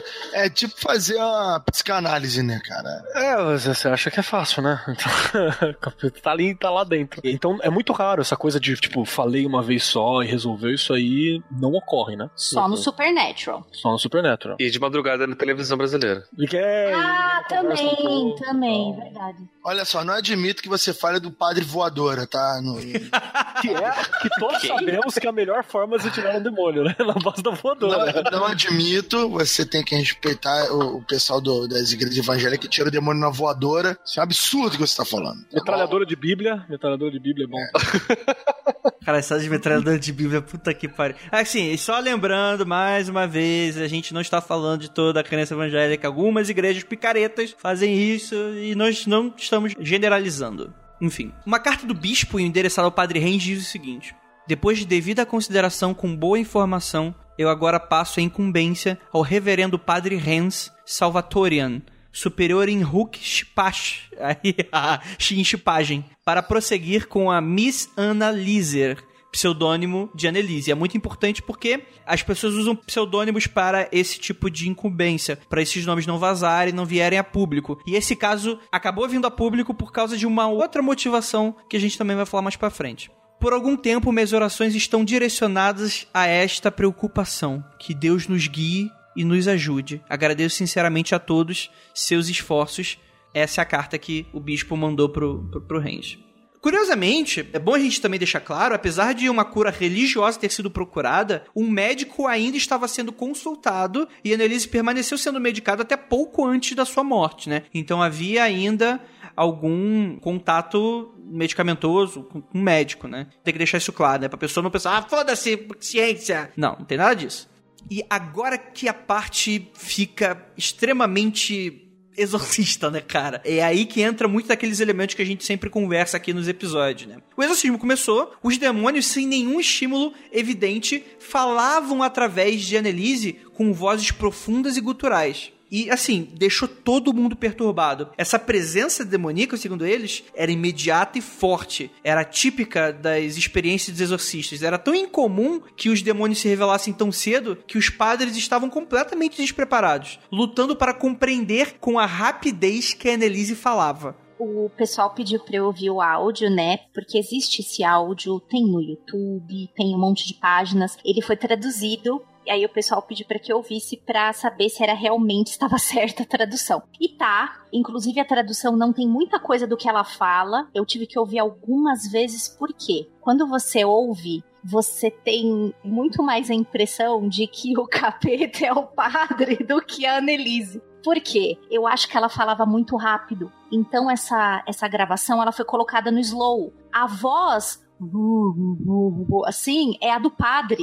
Então ficou super devagar a voz do padre, né? Toda a indagação, as perguntas que ele faz, né? Que os meninos já falaram aqui, que começa com interrogatório. É muito lento. E ela tá numa velocidade normal falando, né? Então eu acho que ela falava muito rápido. E mesmo falando muito rápido, mesmo com essa gravação em slow, a voz dela é muito grossa. Isso também me, me deixou bem curiosa sobre. Mas com certeza essa gravação tá em slow. Então eu acho que ela falava super, hiper rápido. Mas podem confiar nessas traduções que tem aí pelo YouTube. É isso mesmo que eles estão falando. Eu, eu ouvi algumas vezes porque o som é muito ruim. Eu tive que ouvir algumas vezes, mas é aquilo mesmo. Desculpa cortar, só queria fazer um adendo também que eu dei uma olhada aqui atrás. Nessa carta do bispo, né, interessado ao padre Renz aqui, ele não tá autorizando fazer o ritual romanum, viu? Hum. O, o Sikh-Khan 1151 é pra dar a Eucaristia, tá ligado? É um, é um documento do Vaticano que é tipo, dê a Eucaristia, reafirme os votos, o sacramento, tá ligado? Como ordena diácono. Tipo, pelo que eu me lembro, não tem nada do ritual romano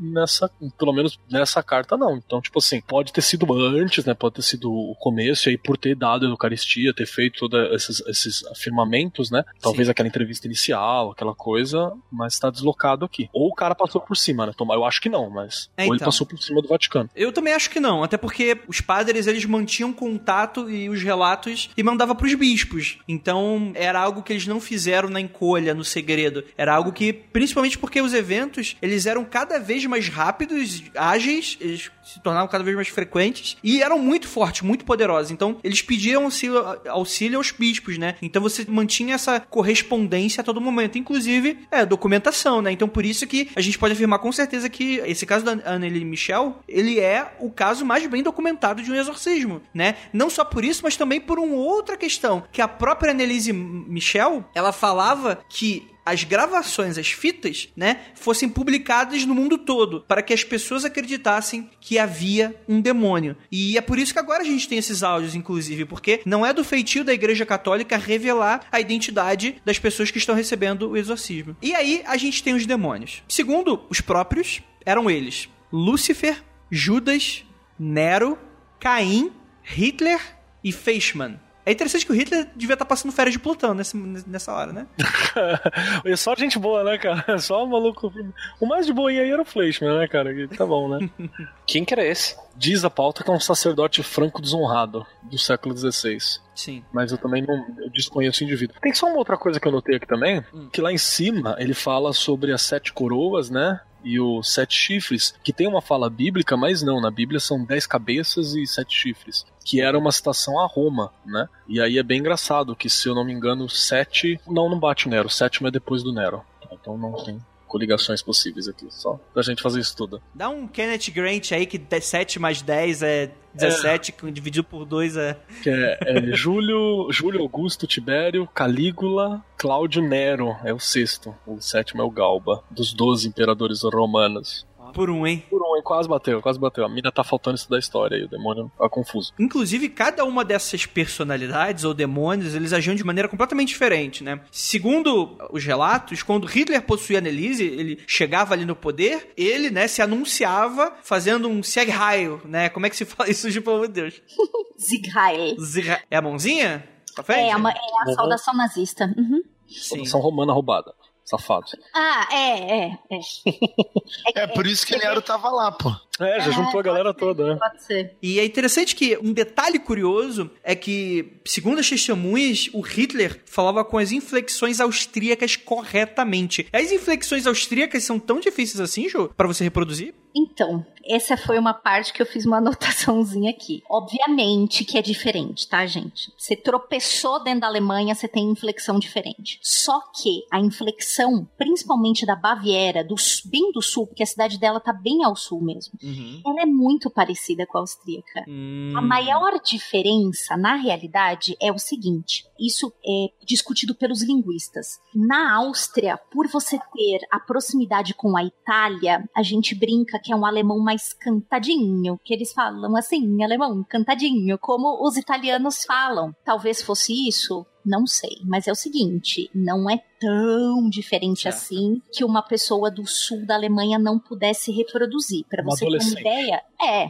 para você ter uma ideia, todo mundo quando pensa em Alemanha, né, além de pensar em cerveja e tudo mais, Oktoberfest, pensa naqueles trajes típicos. Aqueles trajes típicos, eles não são alemães, eles são austríacos. O Tirol já está na Áustria, então para vocês verem como ali a, a linha é muito tênue entre uma coisa e outra, tá? Então assim, não é muito diferente. Eu acho que mesmo na época, sem internet, sem viagens, é, é, não, não seria tão diferente para ela, mas é só um comentário como linguista agora. E elas não estavam divididas pela. Estavam na mesma área, né? Da Europa Ocidental, né? Uhum, uhum. Mais um, mais um motivo de estar próximo. Vai ver, vai ver quando apareceu o Hitler ficava fazendo nine, nine, nine, nine. Que horror. ah, isso aí, mano. Tadinha, ela sofrendo e eu tô dando risada aqui. Sujeito ruim que eu sou. É interessante que também tinha o, o, o senhor Lúcifer, né? Tio Lúcifer, que ele teria dito o seguinte: abre aspas. Não sou eu que tô falando, é ele. Quero conquistar a terra pra mim mesmo. As pessoas são estúpidas como porcos. Ela cuspia bastante ao falar essas palavras, enquanto ela era possuída pelo Hitler, né? E aí eu não vou pedir pra você falar, tá, Keller? Porque o Hitler ainda tinha calvas escroto, então... não, não, sacanagem. É, pois é, né? Tipo. Não, mas aí ela ficava alternando entre o Lúcifer e o Hitler. E o Hitler falava coisas como: eles acham que está tudo acabado depois da morte, mas isto não é o fim. Hahaha, e coisas desse sentido. Só que é interessante a gente salientar aqui que, de acordo com os exorcistas e especialistas paranormais, esses nomes eles podem ter sido escolhidos por entidades demoníacas para inspirar medo com relação à época em que as pessoas viviam, né? Tanto isso explicaria tanto Hitler quanto Fleischmann, né? Que não são caras muito. Vamos lá. Hitler até é até hoje, né? Mas o Fleischmann não é um cara muito popular hoje em dia, mas na época talvez até poderia ser. Isso poderia ter sido escolhido pelos demônios. Seriam demônios, mas que eles estavam ali encarnando papéis. Posso fazer mais um comentário? Aqui na nossa leitura dramática maravilhosa de Marcos Keller, né? Demônio dizia que as pessoas eram estúpidas como porcos. Eu ouvi as, todas as partes que estão disponíveis aí no YouTube do tal do exorcismo, né? Todos os xingamentos que os demônios, né, não sei qual, estão fazendo ou para os padres ou para a humanidade, enfim, ou até às vezes para o pai e a mãe dela, sempre tem a ver com sujeira. E aí a gente precisa falar de uma coisa muito interessante na cultura alemã. O que ofende até hoje, tá? O que é muito ofensivo é um xingamento escatológico, e quando eu digo escatológico não tem a ver com apocalipse, mas com. Falar que É. comeu cocô. Isso, tá- tem a ver com sujeira, tá? Escatologia de sujeira. É muito mais ofensivo você xingar alguém de porco e especialmente quem deixou essa palavra mais carregada de mau significado foi o próprio Hitler, pois ele chamava os judeus de porcos. Então, toda a ofensa que esses demônios dirigem às pessoas que estão ali e tal, à humanidade, tem a ver com sujeira. Então, ela fala muito de porco, ela fala muito de mundice, ela fala muito de merda, ela manda vários chaissa lá. Então, assim, o xingamento, ele não tem a ver com sexualidade. A gente às vezes assiste alguns, por exemplo, se a gente pensar no Exorcista, o filme clássico, né, de exorcismo, existe uma cena icônica, né, da mocinha possuída que pega um crucifixo e enfia na vagina. Então assim, é muito diferente. Na versão do diretor, só pra ter certeza.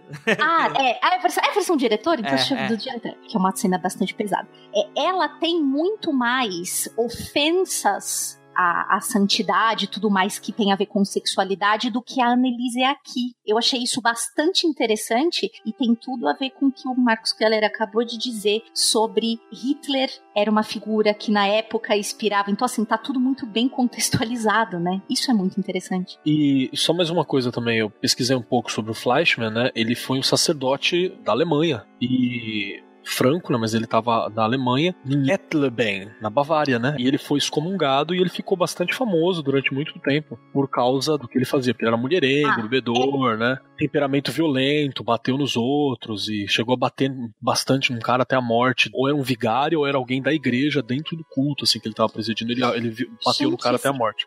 Realmente o pastor, o pastor voadora, né? Esse É, levou as últimas então- consequências. Então, tipo assim, Uau. não é um cara obscuro, não. Provavelmente na região dela também era conhecido e os padres deviam falar, né? Ai, não fique retardado, senão o Flashman vai, vai zoar. Devia ser um, um bicho-papão local também. E ela, como lia muito sobre religião, né? Que a gente É. viu no começo do programa, Uhum. então com certeza ela também estava bem dentro. familiarizada com esta figura, exatamente. Obrigada. Tinha esquecido a palavra. E, cara, assim, as- os relatos do que, que ela fazia era impressionante, assim. Passava-se dias inteiros ela atacando os membros da família, que é citado como uma força muito bestial. E é interessante que, assim, novamente, o exorcismo durou muito tempo. Então, foram diversos dias que ela dava uma aliviada, mas voltava. Dava ali... Mas, no geral, ela tava bem ruim de maneira geral. Ela latia como um cão. Ela chegou até, inclusive, tem um relato que ela mordeu a cabeça de um pássaro morto, comeu aranhas e chegou a beber a própria urina. Ela também falava que demônios dançavam em torno dos sacerdotes. E é muito legal porque também existe o paranormal dentro dessa questão que. Segundo as testemunhas, forças invisíveis jogavam a moça de parede a parede, de modo que ela estava quase sempre coberta de contusões à cabeça e aos pés. Ela também regurgitava muita comida, muita bebida e, enfim, estava completamente enfraquecida. E isso é um ponto interessante porque ela tinha muita força para alguém que estava cada vez mais emagrecendo, cada vez mais fraca, cada vez mais com a saúde frágil. Então isso é um ponto interessante a ser abordado. É bizarro. Mas não é incomum. Por exemplo, tem casos de pessoas que sofrem com anorexia que ficam extremamente magras. Só que elas vivem normal, elas fazem coisas normal, elas continuam levantando peso, estão lá pesando seus 30, 40 quilos e continuam fazendo coisas assim, nossa, como você consegue ficar de pé se tão magra que você tá. A gente tem uma impressão de que por fato da pessoa estar tá muito magra, que ela tá muito fraca também, mas não é necessariamente verdade. Sim, sim. Além disso, existe um fenômeno já bem conhecido que a adrenalina no nosso corpo faz com que os músculos funcionem de uma forma muito mais eficiente. Né? Então, se eu tiver uma injeção de adrenalina de repente, os meus músculos, eu vou poder carregar muito mais força. Os meus músculos vão ficar muito mais fortes. E com certeza, numa situação do, pelo qual eu estava vivendo durante os exorcismos, tinha muita adrenalina lá em todo mundo. Né? Então por isso que eu digo que não é muito incomum. Dá para você entender o que tá acontecendo. Mas assim, deixa eu só fazer uma pergunta. Eu entendo que uma pessoa magra, tá com problema alimentar e tal, enfim, tava com seus 30, 40 quilos, possa fazer isso. Mas será que uma pessoa que não consegue se alimentar, ela conseguiria? Conseguiria ter ter um, um, choque de adrenalina dessa maneira? Conseguiria ter a força que ela demonstrava ter? Momentâneo, sim. Não dura, sim, né? sim. Assim, uma pessoa que sofre de, de, anorexia e chega aos 30, 40 quilos, ela não tá comendo mesmo. Sim, que é o caso aqui. A Annelise, ela acaba morta com 30 quilos, ela tava. É. Então, assim, são pessoas que, assim, e isso daí relatos que a gente pode encontrar em vários lugares, né, de transtornos alimentares, uma pessoa que vai, tipo, comer uma folha de alface e já vai achar muito, vai vomitar a própria folha de alface que ela comeu, porque foi muita comida. Uhum. E isso que ela vai se alimentar na semana, quase. Então, tem vários casos de pessoas que não se alimentam, que não conseguem se alimentar, ou casos que são associados, né, que a gente chama de, de, de anorexia com purgação, que são casos também de pessoas que ficam muito magras, mas elas chegam a comer e vomitam o que elas come, não chega a ser necessariamente bulimia, uhum. a bulimia é um pouco diferente, mas que também pede muito peso, justamente porque não consegue prender nada no, no, no estômago. E quando você vai conversar com a pessoa, a pessoa ela aparenta estar normal, aparenta estar, pelo menos fisicamente não, mas psicologicamente ela aparenta estar saudável. Uhum. Ela não tá debilitada, ela não tá deprimida, não, ela tá de boa, tá conversando, ela até fala sobre comida com você e até a, chega alguns momentos a apresentar estados de mania. E é muito comum casos de pessoas que sofrem de transtorno alimentar quando estão muito debilitados, se a alimentação tá com bastante euforia. Isso é bastante comum. Se a gente coloca todas essas condições que são comuns dentro de um contexto de exorcismo, muito plausível, muito plausível. Entendi. Existe também uma relatos, e aí. Só que aí é um pouco mais complicado de explicar que, é, segundo as testemunhas, é, forças invisíveis moviam cadeiras e móveis dentro de casa. Qual que é a idade dela nessa época aqui? A gente tem como saber? Tinha 19. 19 aqui? Sim, ela já tinha começado a ir pra faculdade, ela tinha 19 anos. É, por aí. Porque tem sempre essa, essa fala, né, galera da parapsicologia e tal. Eu acredito que o, o Peter Carroll, é, o Peter Carroll fala isso também em algum canto, que a, os poltergeist e até casos, alguns casos de possessão são mais famosos, assim, eles acontecem com meninas na puberdade, né? Principalmente casos de poltergeist, normalmente tá, a, a galera associa muito a garotas na puberdade. Uhum. Por quê? Sei lá, porque tava lá, tipo, a, todas as pessoas que beberam água morreram. Pode ser também, mas uma coisa interessante pra levantar. É, tem, tem umas explicações um pouco mais céticas sobre isso, né, que eu acabei estudando sobre os poltergeists. Agora eu quero ver. Agora ver. Vai lá, Paula, brilha. Você tá, a navalha de Ocan vai te cortar, hein, cara? Não, porque assim, todos os, os, fenômenos produzidos em casos de poltergeist são completamente fabricáveis. Uhum. Não tem nada que é estranho. Tem um ou outro relato que você não consegue entender na hora porque a gente não tem todas as informações. Por exemplo, eu li um, uma monografia sobre um caso que aconteceu, não sei se foi no Amazonas, mas enfim, foi lá mais perto da linha do, do Equador, que a pessoa relatava que pedras eram jogadas de fora para dentro, mas na verdade não eram jogadas, elas voavam de fora para dentro da casa e dentro da casa chegavam a fazer curvas, ou seja, entravam em cômodos que não tinha como simplesmente ter caído para dentro, né? ela tinha que ter caído por um buraco que foi feito no teto e aí feito a curva por uma porta, passado por um corredor e não sei o que, daí chegou lá naquele cômodo. Por mais que casos assim pareçam estranhos, eles podem ser fabricados. Sim, sim. Todos sim. esses casos. Né?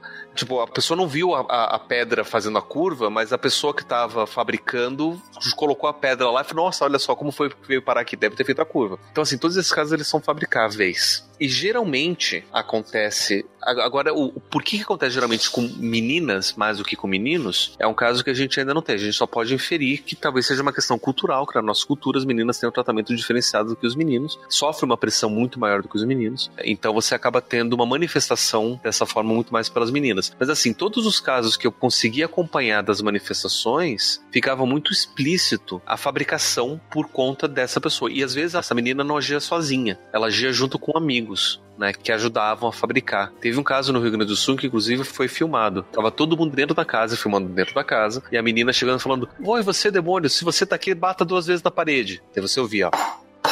Nossa, quem que foi que fez isso? Provavelmente o amiguinho dela que tava do lado de fora ouvindo bateu na parede do lado de fora. Tipo, não. Sim. São coisas que são fabricáveis, não tem nada que não seja explicável. Inclusive, pesquisas que foram feitas, e investigações que foram feitas em casos de poltergeist, colocavam câmeras escondidas na casa Uhum. e deixavam filmando lá. Todos os casos não explicáveis sempre aconteciam quando estavam por perto dessa pessoa, o foco né, do, do, do poltergeist. E quando foram analisadas as fitas, dava pra ver que essa pessoa estava fabricando. Tava vindo da direção, né? Eu cheguei a ver alguns vídeos É, disso mesmo. Do tipo, por exemplo, de repente uma lâmpada de chão cai. Mas caiu por quê? Porque o pé da menina enroscou no fio que tava no chão e ela puxou e caiu. Mas ela não, meu Deus, não fui eu que foi que aconteceu, né? Puxei a extensão e caiu. Teve um caso de uma menina que, tipo, de repente ela chegou em casa depois da aula e a cortina que tava atrás dela caiu. Do nada. Mas, pô, a cortina tava atrás dela. Ela podia ter pisado e puxado com o pé, ou, ou colocado a mão nas costas e puxado. Sim, sim, sim, sim. E Tem casos, tem casos famosos, inclusive, né? Fantástico. Todos esses casos são fabricáveis no caso de poltergeist. E nesse caso, se for também poltergeist, no caso, não me estranharia se ela também não estivesse fabricando todas essas coisas, inclusive cadeiras se mexendo, coisas assim, se não fosse fabricação dela também. Né? Do tipo, vamos dar mais mecanismo pra história, vamos. Ou até a É. sugestão da família também, né? Qualquer coisa que Sim. acontece na casa vira, vira mesa mexeu, né? É, ou seja, ou até mesmo alguém escorrega em algum lugar ou empurra alguma coisa e cai e acha já, por conta de toda a influência, que acha que já é alguma manifestação. Deixa eu te fazer uma pergunta então, Pablo. Você acha, e aí obviamente uma opinião hipotética, né, que Uhum. você vai me dar. Eu consigo imaginar uma criança bem, enfim, espoleta, fazendo algo assim, ou, ou um ser humano que quer tirar algo disso de alguma forma, quer chamar atenção. Por que, que essa garota, no estado em que ela estava, faria isso? O que, que você acha? Então, é uma coisa complicada poder dizer, porque geralmente casos de poltergeist, e, e por isso que poltergeist ele precisa ser mais estudado, né, e não só ser desconsiderado porque já que são fenômenos fabricados, porque geralmente quem fabrica não tem consciência que está fabricando. Hum. Ou não tem consciência do motivo pelo qual está fabricando. Né? Ou seja, é uma coisa tipo, ah, eu fiz uma vez, aconteceu, foi interessante, eu continuei fazendo, mas por que está fazendo? Eu não sei. Às vezes é um hábito, tipo, ah, eu roubei uma vez uma balinha, eu continuei roubando, e mas por que que você roubou? Putz, nem percebi que eu peguei, foi sem querer, sabe? Foi, foi escalonando e daí de repente você não percebe. E muitos desses casos de poltergeist chegam a esse estágio, onde a pessoa, ela não tá percebendo que ela mesma tá fabricando, e ela mesma se assusta quando ela mesma faz isso, né? Ou seja, fica tão inconsciente tudo que ela não tá percebendo. Então é, é difícil a gente apontar dedos e dizer, não, mas foi por conta disso, estava querendo chamar atenção. Geralmente, geralmente, assim, um grande geralmente, né? não sei se é esse o caso, mas geralmente tem a ver com chamar atenção mesmo. Às vezes é uma menina mais nova de uma família que tem outros filhos, ou uma menina mais velha, mas a a única menina de uma família onde tem meninos, os meninos ganham muito mais atenção e ela não ganha tanta atenção. Ou às vezes é um, sei lá, um caso de que aconteceu divórcio, daí ela acaba se sentindo culpada pelo divórcio e, e os pais ficam brigando, daí ela quer chamar a atenção deles, daí acontece isso. Então, sim, tem vários casos onde geralmente tem a ver com chamar atenção. Uhum. Pode ser agora assim, eu tô chutando alto, assim, especulando, considerando né, o fato dela ter manifestado sintomas dissociativos, considerando que sintomas dissociativos acontecem geralmente em casos onde aconteceu trauma na infância, trauma muito forte. Então eu vou considerar que ela sofreu violência, abuso, trauma na infância que não foi relatado. Só partindo desse pressuposto. Considerando isso, não me estranharia que ela fizesse esse tipo de coisa, fabricasse esse tipo de manifestação, até mesmo para colocar a culpa nos pais. Hum. Pra fazer com que Ah. os pais se sentissem culpados, ou a pessoa que fosse responsável pelo abuso, pela violência, se sentisse culpada do que, tá- do que tá acontecendo. Pode até ser que ela tivesse sido abusada por um padre da igreja. Talvez essa, essa fixação com a, com a religião possa ser alguma coisa disso, né? E aí tá lá os padres acontecendo, ela tá fabricando tudo isso pra fazer a coisa parecer muito mais real, pra, ó, tá vendo? Vocês fizeram isso comigo, agora eu tô fazendo isso com vocês. Eu tô jogando o demônio em cima de vocês. Não sei, até que tô especulando assim muito alto. E é claro que é, tá falando numa questão de não ser algo planejável, Sim, mas que foi Sim. um sintoma que acabou gerando uma doença. alguma coisa espontânea que tá lá, a pessoa tá sofrendo no meio daquele sofrimento, ela acaba fabricando essas outras manifestações no ambiente que ela tá pra poder potencializar de uma forma completamente inconsciente, como é mais comum acontecer, né, Pra poder potencializar o que tá acontecendo.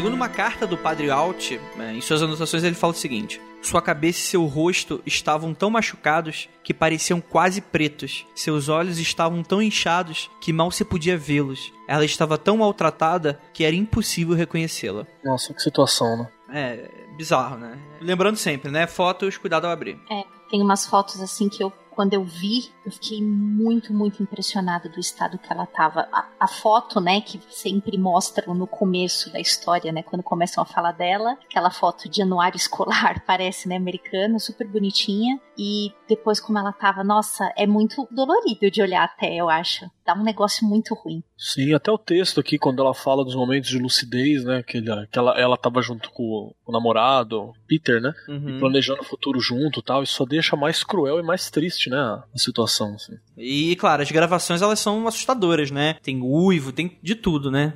E aí a gente adiciona mais um elemento para esse final trágico, que é o seguinte: após um tempo, Annelise e Peter foram dar um passeio na floresta depois que as coisas se acalmaram um pouco. No entanto, uma vez lá, Annelise se distanciou da companhia do Peter e percorreu o caminho sozinha. De acordo com Peter, ela estava em estado de transe e mais tarde disse que andou ao lado da Virgem Maria naquele dia. Annelise relatou que ela lhe havia dito: Dói meu coração que tantas almas estejam indo para o inferno. Alguém precisa fazer penitência. Você gostaria de fazer penitência pelas almas para que elas não entrem no inferno? Annelise disse que recebeu três dias para considerar essa oferta. E quando chegaram em casa, ela contou sobre essa visão miraculosa da coisa toda. Ela confirmou que se sentia muito melhor, como há muito tempo não se sentia. Quase como se a imagem da santa tivesse aliviado Annelise de seu martírio enquanto ela considerava a oferta, vamos dizer assim. Inicialmente, a família Michel foi extremamente cética com a sua visão, mas não podia negar a felicidade de ver a Annelise saudável, né? Ela estava ali, tinham apresentado uma certa melhora. No entanto, quando a começou a expressar o desejo dela de aceitar essa proposta, o medo de seus pais voltou e a mãe tentou dissuadi-la, mas sem sucesso. A afirmou que, em sua visão, foi predito que a Virgem Maria iria retornar para expulsar os demônios no dia 31 de outubro, se ela optasse por não aceitar a oferta. Nesse dia, no entanto, a Annelise acabou ficando mais disposta para que, enfim, se tornasse um receptáculo para os pecados da humanidade, né? Segundo, segundo as pessoas que estavam lá. E de acordo com os sacerdotes, os demônios estranhamente estavam bastante passivos naquele dia. Eles queriam aproveitar, né, segundo eles, a oportunidade e iniciaram uma sessão intensa de exorcismo. E é interessante porque isso bate com toda essa narrativa, né? Depois a gente vai discutir um pouquinho mais disso, mas então os demônios estavam completamente mais light naquele dia, no dia, enfim, da decisão, e fizeram exorcismos pesados para tentar, enfim, aproveitar isso. Porque eram extremamente brutais as sessões de exorcismo, tanto que ela precisava ser presa toda vez. Né? Então ficava muito mais fácil nesse momento. Eles extraíram gritos, agonia e todos os demônios, isso é interessante. Nesse momento, os exorcismos pareciam surtir efeito. E quando eles começaram a orar a Virgem Maria, eles disseram que escutaram um grito muito mais frio que veio de dentro da Annelise e as vozes gritaram: Ela está vindo. Os sacerdotes foram então capazes de fazer os demônios um por um concordarem em deixar a garota. E aí a gente tem o trecho extraído do banimento de Fleischmann e Caim, dois dos demônios que estavam lá. Eu sou condenado porque eu. Porque eu. Eu tenho lidado com meus deveres sacerdotais tão horrivelmente. Quem é você? Judas? Não. Fleischmann? Sim. Eu tenho que sair agora. Pro inferno? Sim. Você sabe o que tem a dizer? Sim. E aí você tem a- oração. Eu. Maria. Cheio de graça. Foi um sinal, ele saiu. Ele falou Ave Maria, era o sinal fixo. Então Fleischmann se foi. Agora em seguida, quem é o próximo? O próximo é Caim ou Nero? Em seguida é Caim, em nome do Deus único, em três pessoas, Pai, o Filho e o Espírito Santo. Eu sou Caim. Em nome do Deus único em três pessoas. Eu matei o meu irmão. Eu ordeno que você parta. Em nome de Deus único em três pessoas. Eu ordeno que vocês adorem a Santíssima Virgem. Eu ordeno que vocês adorem a Mãe de Deus. Você, porco sujo. O que você inventou? Em nome do único Deus em três pessoas, o Pai, o Filho e o Espírito Santo, eu ordeno que você adore a Santíssima Virgem, em nome de um único Deus em três pessoas, o Pai, Maria, cheia de graça. E aí, tudo acabou. Pelo menos inicialmente. Ela fala que Annelise Estou completamente livre agora, completamente livre. É tão maravilhoso, completamente livre. E aí que a gente tem a reviravolta bem comum num caso de possessão. 10 ou 15 minutos depois, todos os demônios estavam de volta, reclamando que por mais que quisessem, não podiam sair. Eles estavam presos dentro de Annelise. A partir de então, reclamavam diariamente, às vezes continuamente, sobre como queriam sair, mas estavam misteriosamente ligados a Annelise. E o Padre Alt descreveu como eles gritavam. Queremos sair, mas não podemos. E aí a gente tem um trecho que é traduzido e transcrito de uma conversa dela com o Padre Hens. Nunca teria pensado que poderia ser tão horrível. Eu estava pensando que eu quero sofrer por outras pessoas para que eles não vão pro inferno. Mas não que seja tão difícil, tão terrível, tão horrível. Às vezes você pensa, o sofrimento é fácil, mas quando fica muito difícil, você não quer dar um único passo.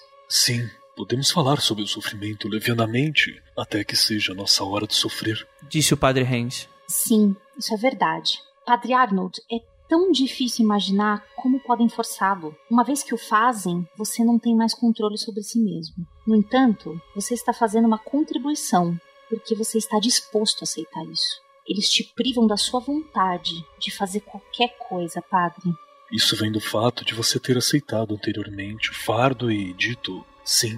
Em 30 de maio de 1976, o padre Alt acaba procurando ajuda de um amigo e médico, o Dr. Richard Hoff, que já tinha se envolvido com o caso em outros momentos. O padre pediu para ele prescrever alguns medicamentos para ajudar a Annelise. Em um documentário de 2007, o padre Alt relembrou o que o médico disse. Ele fala que eu não posso dar medicação a uma pessoa possuída, porque eu não sei como pode afetá-la. Não há nenhuma injeção contra o diabo. Logo depois disso, o médico acabou examinando a menina e, e aparentemente notou que ela tinha marcas de estigma, as feridas de Cristo tão famosas. Inclusive, fica aí a indicação do ponto G que fala sobre estigmas, um dos primeiros. Vou deixar aí no link. Estavam em suas mãos e em suas pernas. E que mais tarde, foi alegado que as feridas foram infligidas aparentemente por unhas, aí acabaram se espalhando para as mãos, né? Então é bem interessante. Algumas dessas sessões duravam horas, né? Quatro horas, e notou-se novamente que a Annelise ficava cada vez pior. Ela meio que conseguia se alimentar, se mantinha nutrida, mas os exorcismos ficavam cada vez piores. E nessa época, ela foi conhecida por praticamente engolir a comida em grandes quantidades, e apesar disso, ela continuava magra e perdeu completamente todo o paladar. Então é um fato curioso. É só um, um, uma curiosidade: em casos de pessoas que sofrem com transtornos alimentares, é muito comum elas disfarçarem que estão doentes fazendo justamente isso. Elas sentam à mesa, comem toda a comida que conseguem comer junto com a família e aí depois saem e vomitam tudo em, em segredo e conseguem esconder isso muito bem. Entendi. Então, pode ter, é, é, de novo, é plausível a pessoa dar essa aparência de que está comendo muita coisa, que está se alimentando e de fato está vomitando isso de, é, de forma escondida. Sim. Bem, no começo de 1976, a Annelise profetizou que em julho as coisas mudariam, que algo grande ia acontecer, né? Ela profetizou. E foi no dia 1 de julho daquele ano de 1976, aos 23 anos, que ela tragicamente acaba falecendo. E depois de 67 vezes em que o ritual de exorcismo é feito e que várias sessões duravam horas, acabou que ela não resiste. E a autópsia afirma que a causa da morte foi morreu de fome. Ela morreu por falta de nutrição. É, ela estava pesando 30 quilos, tinha os joelhos quebrados devido ao contínuo ato de se ajoelhar. E dessas 67 vezes em que ocorreram rituais de exorcismo, 42 das sessões foram gravadas em fitas, inclusive até os momentos finais. Nesses momentos finais, a Annelise pronunciou as palavras: Mãe, estou com medo. E aí, enfim, ela morreu. E aí a gente abre mais uma, um capítulo de toda essa história que é a questão do julgamento. Porque o que, que acontece? Depois que todo esse caso aconteceu, o governo procedeu a prestar acusações de homicídio de negligência contra os sacerdotes, o Renzi Walt, e os pais de Annelise, a Anna e o Joseph.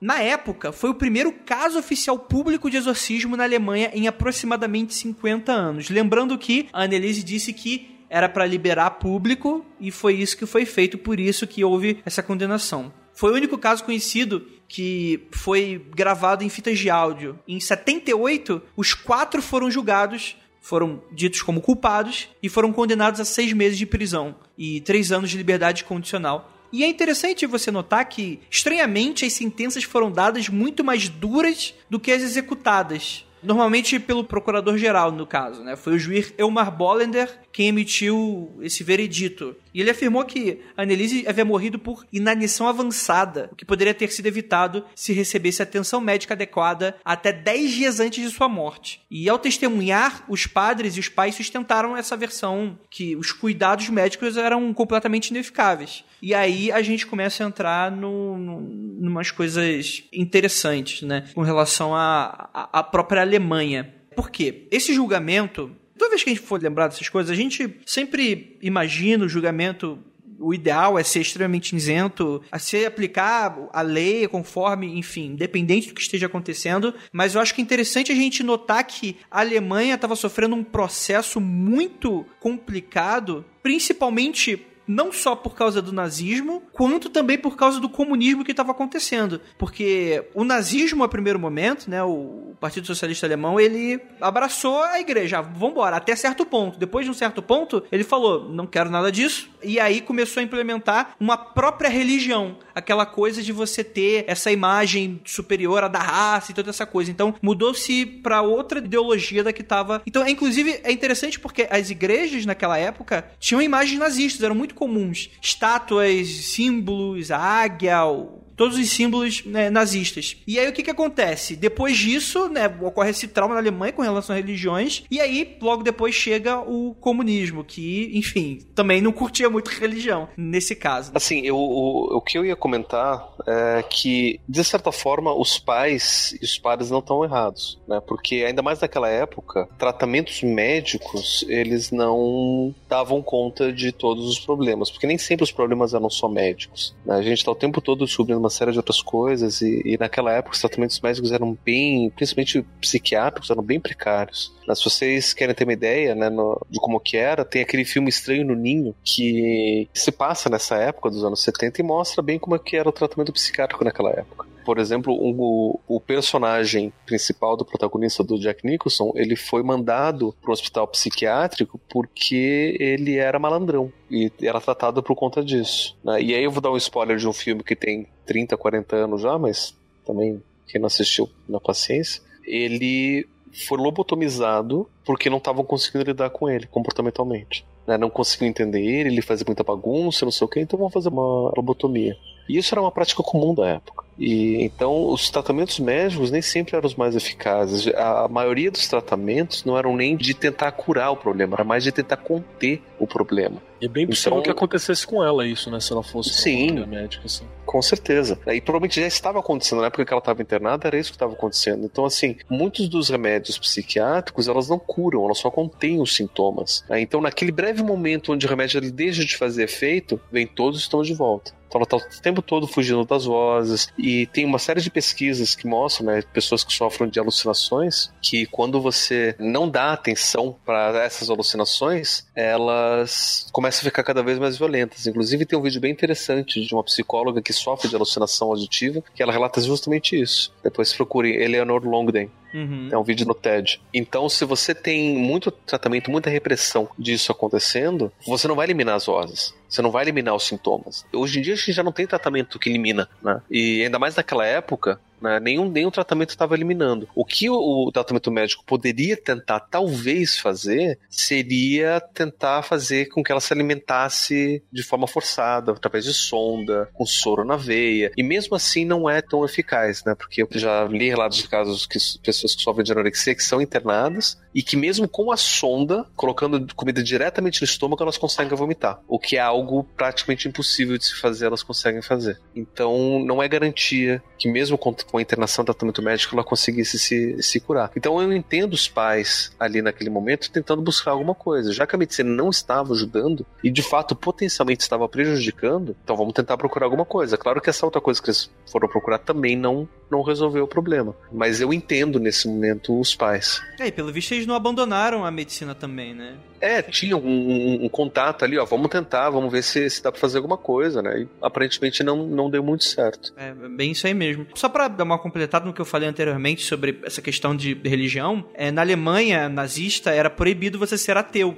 Tá bom, gente? Não era porque era contra a igreja católica que era contra religiões. Na verdade, substituíram uma pela outra, né? Que era essa coisa do. essa ideologia mais nacionalista de aproximar as pessoas do governo, esse tipo de coisa, né? E aí. Como também a gente tava vivendo numa época muito secularista, então também as pessoas eram muito descrentes e céticas, enfim, são até hoje, né? Mas também por causa disso você tem toda essa questão de que foram duros, né? O julgamento foi extremamente duro nesse, nesse sentido. E, inclusive, eu acho que se fosse há 50 anos atrás dessa ocasião, talvez não teria sido nem julgado. É bem provável. Ia ter sido escondido, né? Passar batido. É, então você tem todos esse- esses efeitos aí do que, que poderia ter acontecido aí por causa dessa reação social do que, que teria acontecido, né? Mas o importante é que é a porra do demônio. É o demônio. Cara, olha só. Explicaram, tá aí, ó, desde 9 horas explicando, falando que médicos, caralho, a quatro, fizeram um montão de exame na garota, que falou que coisa. Cara. Eu, eu só falei comento por quê? Porque é o demônio, não tem pra onde ir. Vai, vai ficar até 3 horas da manhã. Ele inclusive falou que era ele, né? Satã vai vir no microfone e falar, era eu mesmo, porra, é, dá pra parar aí? Porra, sabe, era o- a trupe, ele vai falar, foi eu contratei, tá? É, tem muito, sabe? E pode falar aí dos efeitos nocivos que o demônio fez, que o demônio causa na vida da pessoa. Aqui é o demônio, é o demônio, isso aí tá definido. pô. Tá bom, Rafael, agora senta ali, já fiz cumpriu seu papel. é, É, porra, um montão de médicos examinou, fizeram um monte de coisa, a explicação é ah, que a ciência na época não sabia. Deixa eu só fazer uma pequena adenda ainda do que eu falei antes, que é, eu acho isso muito interessante, parabéns pros pauteiros, que eles adicionaram umas curiosidades bem interessantes. Para muitos dos católicos, esse caso era uma ameaça concreta à crença deles. Aí você pergunta, ué, por que, André? O que, que você tá falando? Tipo, tem nada a ver. Tipo, é óbvio que que não tem nada a ver. Tipo, isso comprova o demônio e tal. Só que, como a gente falou anteriormente, a questão dela oferecer evidências do demônio transforma a fé do católico, que era muito diferente, em algo mais medievalizado, que de crença de Satã e do inferno. Os católicos já não estavam mais nessa vibe naquela época. Então, você tem essa crítica dos católicos, a crítica dos céticos, que afirmavam que era vítima do fanatismo religioso, que foi combinado com doenças mentais e físicas, e apenas poucos crédulos davam aí o, o, crédito de que ela teria se martirizado e ela teria que ser, enfim, vista como uma santa, como uma pessoa que se sacrificou pelos outros, nessa narrativa da Virgem Maria, etc. Então eu acho isso algo bem interessante, né? Como as coisas não são polarizadas, né? Tem sempre uma terceira via, né? É, a única certeza que a gente tem é que é, ela se lascou, né? A família se ferrou, os padres se lascaram, todo mundo enrolado, foi uma situação de miséria terrível, né? A única certeza que você tira desse caso. E que é o demônio, no caso do Rafael, claro. E pra piorar do lado da, da igreja, né? Se os católicos da época aceitassem que fosse que era a possessão demoníaca, eles também estavam aceitando que a igreja era incapaz de resolver. Sim, olha. Porque foi um caso que não deu certo, né? Eles tentaram expulsar, vamos expulsar os demônios, falaram, "Ah, beleza, vamos embora, não, não conseguimos sair. Depende, porque, como falou, você pode enxergar a narrativa da Virgem Maria nessa questão toda. Ela poderia ter se livrado, mas ela preferiu se sacrificar. Pode até ser um emendo isso aí pra não ficar feio pra igreja também, tá ligado? É, pode ser. Exato, exato. Porra, e a igreja adora um sacrifício, né? Adora um santo. Acredito mais nessa emenda aí. É, parece bem plausível isso. Imagina que louco. O, o Heinz, né? O Heinz olha pro lado assim e fala, Ernest. Aí ele, oi, ferrou. E agora? Ah. Fala que não quis sair porque ela chamou pra dentro. Tá bom. Ela não quis sair porque você chamou pra dentro. Pode Aí ser. falou, beleza. Não sei, né? Não estava lá. Não estava, inclusive eu era cadeira voadora. Aquela é a cadeira voadora. Enfim, gente, a gente chega aqui às conclusões finais desse episódio. Vamos lá. Pablo, sua opinião.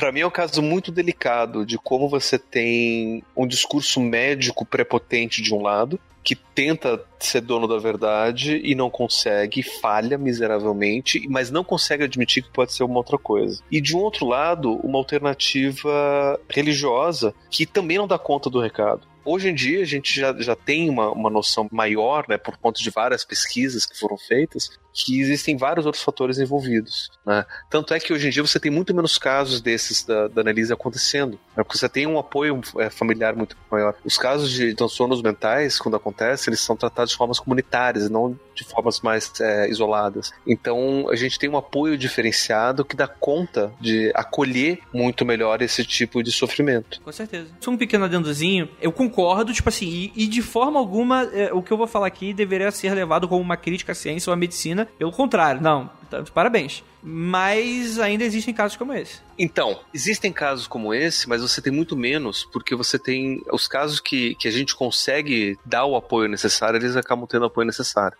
Sim, sim. Quando tem casos como esse, são casos onde a gente não consegue alcançar a tempo. Ou são casos onde você tem médicos arrogantes que não querem perceber que existem outros fatores, isso tem aos montes, ou são casos onde você tem uma imposição de um fanatismo religioso muito grande que impede perceber outros fatores também. Que às vezes quer esconder casos de abuso, casos de assédio, casos de agressão, violência e, enfim, esses são muito comuns acontecer também. Sim, Mas essa, essa é a minha conclusão desse caso, né, especificamente. Eu acho que o componente religioso ele é muito importante ali de, de ser analisado. Não, não como fator causal, mas como um elemento para ser compreendido dentro dessa, dessa narrativa. Não dá pra gente dizer que ela morreu por conta de que ela sofria de um problema neurológico que depois foi maltratado em casa pela religião. Não, muito pelo contrário, né? A religião estava oferecendo um acolhimento para ela, respostas para ela que a medicina não estava dando. Tava dando um conforto para ela que a medicina não estava dando. Isso daí é importante ser, ser levado em consideração também. Perfeito. Perfeito. Acho que, acho que eu não poderia ter dito melhor. Acho que eu, eu sou bem de acordo com isso. Mas não falou se é o demônio, não. É o demônio? Hum, não vou falar esse tipo de coisa. Eu posso dizer que são os demônios interiores. Isso, isso eu posso dizer. Olha o subterfúgio. Bela saída. É o que, é o que, é o Você que, sabe que você, isso é recalque, você tá ligado, né? é o que, é o que Jung chama de sombra. É, o- são os demônios interiores. É que assim, eu, eu citei isso, Pablo, só pra não. Eu, eu te acabei te atravessando um pouco, eu, eu citei isso porque a gente teve um, um, um e-mail de um ouvinte que falou um caso que, assim, não é parecido. É outro contexto, outra parada, outra vibe, né? Mas que a consequência dos fatos foram bem parecidas. Era um, era um adolescente que tava com problemas, depressão, foi internado, ele ouvia vozes, sentia, né? O que, enfim, espiritualistas poderiam chamar de, de mediunidade ou qualquer coisa assim. Era algo extremamente forte, segundo, se fosse realmente uma mediunidade, era algo extremamente forte, a ponto do garoto dentro da internação e se matar, né? É como eu falei, outro contexto, outra situação, outra parada, mas tem coisas ainda que a ciência não alcança. Isso não é uma crítica à ciência, não acho que deve ser jogado no colo da religião, não, não é nada disso. Só que tem uma lacuna. Assim, eu posso até dizer, a ciência consegue alcançar, mas quem atua sobre não é a ciência. A prática não é a ciência. A prática quem faz são pessoas, são comunidades de médicos, comunidades terapêuticas. E muitas vezes essas práticas, elas precisam tomar ações que não necessariamente são científicas. Sim. Né? E daí eu posso dar vários exemplos, assim, por exemplo, né? se, se eu chego pra você e falo, olha, vou te dar um tratamento que tem eficácia só em 10% dos casos. Uhum. E é um tratamento muito doloroso, mas é o único tratamento que a gente tem. Em 90% dos casos a pessoa morre. Cientificamente, eu só vou oferecer esse tratamento para 10% das pessoas. Só que no médico, de uma postura ética, ele tem que oferecer para todo mundo. Porque pode ser que aquela pessoa seja aquele caso. Então ele não tá na posição de escolher. Por mais que ele saiba que o tratamento não vai dar certo em 90% dos casos. Entende? Então a questão não é. O problema não tá na ciência. A ciência até sabe do, o, o, o que está acontecendo. A ciência até pode explicar tudo o que aconteceu, por que que aconteceu, o que, que levou a pessoa a se matar resolve, né? tudo mais. Agora, o que vai resolver ou não é a atuação das pessoas. E isso é uma coisa muito delicada, muito complicada, que independe da ciência. Né? Depende muito mais de questão ética, de conhecimento, de comprometimento com as pessoas e com os pacientes. Isso é uma coisa muito delicada, muito difícil de se lidar ainda, infelizmente. É, então, eu tenho uma. Vou brincar de caminho do meio? Pode brincar de caminho do meio? Vai fundo. É.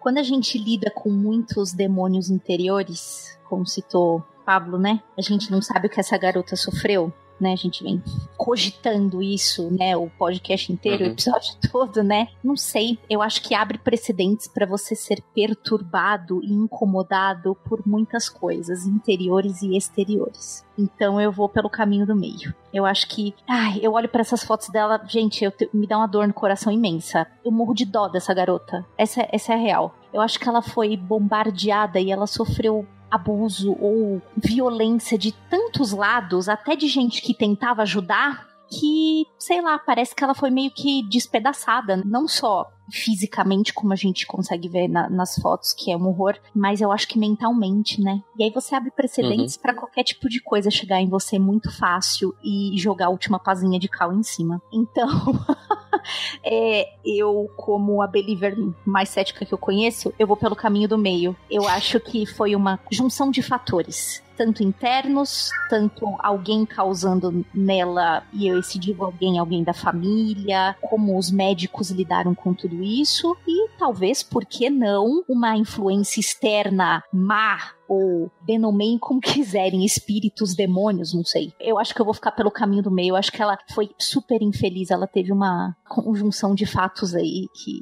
tadinha, levou a, a tragédia que acabou a vida dela. Mas você acha que pode ter algum efeito espiritual na coisa toda? Então, é como eu falei, às vezes você tá tão debilitado fisicamente, psicologicamente, você sofre tantos abusos, tantos desrespeitos do que estão à volta, baixa a guarda, né? Uhum. Isso pode, talvez o que esteja perto te afetar também? Pode. Por isso que eu acredito que é uma conjunção de fatos mesmos, concretos, explicáveis e não tão explicáveis assim. Então, eu particularmente, observando assim, eu colo também com a Ju no sentido de que, obviamente, né, ela, que ela sofreu assim, é, não tá escrito e a gente não consegue conceber só vendo relatos, só observando foto e tal. Se a gente já se sente atingido por esses pequenos fragmentos que, que nos alcançam, né, imagino que tenso que deveria estar ali ou, ou viver isso para as pessoas que estão próximas pegar uma situação dessa. Mesmo com todo o abuso familiar e tal, a gente sabe que não deve ser fácil, né? Então, observando assim, eu tenho certeza absoluta que é uma pessoa que, que sofreu traumas psicológicos severos. E quando fala da questão do, do capeta e, e tal, pelo meu background, né, tanto da relação religiosa quanto do estudo da cosmogonia e da visão oculta das paradas, faz sentido só que ela é uma pessoa que foi alvo mesmo. Mas a, até tipo, não é uma, um- uma conceituação de demônio apresentável, você entendeu? É uma coisa muito confusa ali. Não tô dizendo que seja, tipo, ipsis literis as coisas e, e tal. Mas a forma como aquilo se apresenta, as vulnerabilidades que são colocadas, deixa o caso muito complexo para você fazer uma definição única mesmo. Tá muito complicado. Eu parto do princípio que esse âmbito é, espiritual, é, emocional dela, tá abalado sim, com certeza. Ninguém utiliza essas figuras de linguagem mesmo que ela estava utilizando, mesmo que não seja, foi tipo uma, uma, uma figuração que ela utilizou para poder dar uma máscara para aquilo. Ainda assim, dentro do contexto cultural dela, é uma coisa muito forte, né? Então eu, eu entendo pela vulnerabilidade, né? Pela vulnerabilidade possível que ela estava passando. Agora, ser o, esses determinados capetas, uma entidade extra e tal, essa é uma discussão que a gente ainda está tendo, né? E para dar um ataque de oportunidade, essa é uma discussão também que vai rolar. A gente está fazendo os estudos do Libernu lá no, no grupo do, do, do Freak dos investigadores, né? E tem sempre essa discussão sobre se essas entidades, essas coisas são um agente externo ou elas são uma, uma reflexão interna do indivíduo. E ninguém chegou a uma conclusão a respeito disso. O Kenneth Grant chegou a uma coisa que ele achava que era, mas também não fica claro. O Peter Carroll chega a uma coisa que ele achava que era, mas também não fica claro. Então fica perdido nesse meio termo, né? De até onde que vai os reflexos do meu mundo interno, Uhum. né? E até onde vai uma entidade é, objetiva e, e fora. E se essa galera não conseguiu fechar, não sou eu que consigo fechar. A única certeza que a gente tem é que ela tava atormentada. Pelo que, aí fica complicado. É, cara, depende do que você acredita, né? São outros 500. A a questão principal é que assim, não interessa o que você acredite, você já perdeu a chance de resolver esse caso, entendeu? Ela já não, não recebeu ajuda. Então é importante pensar como que você vai ajudar próximos que talvez, Deus o livre e guarde, chegue num limite semelhante a esse, né? E eu acho que é mais do que lutar por ter razão, né, é tentar dar uma condição de vida melhor para alguém que padece de um problema Sim. parecido. Eu acho que depois desse podcast, aquela pessoa que, enfim, leu uma parada super por cima nesses blogs mega rasos, é, fale, ah, porra, é um crime mesmo porque tirou ajuda médica. Acho que, tipo, a pessoa que escutou realmente esse cast, acho que ela consegue sentir que é muito mais complicado do que todo esse reducionismo que as pessoas geralmente fazem. É, o mundo costuma ser mais complicado, né, do que Pois a é, gente, pois é. a gente ensaia.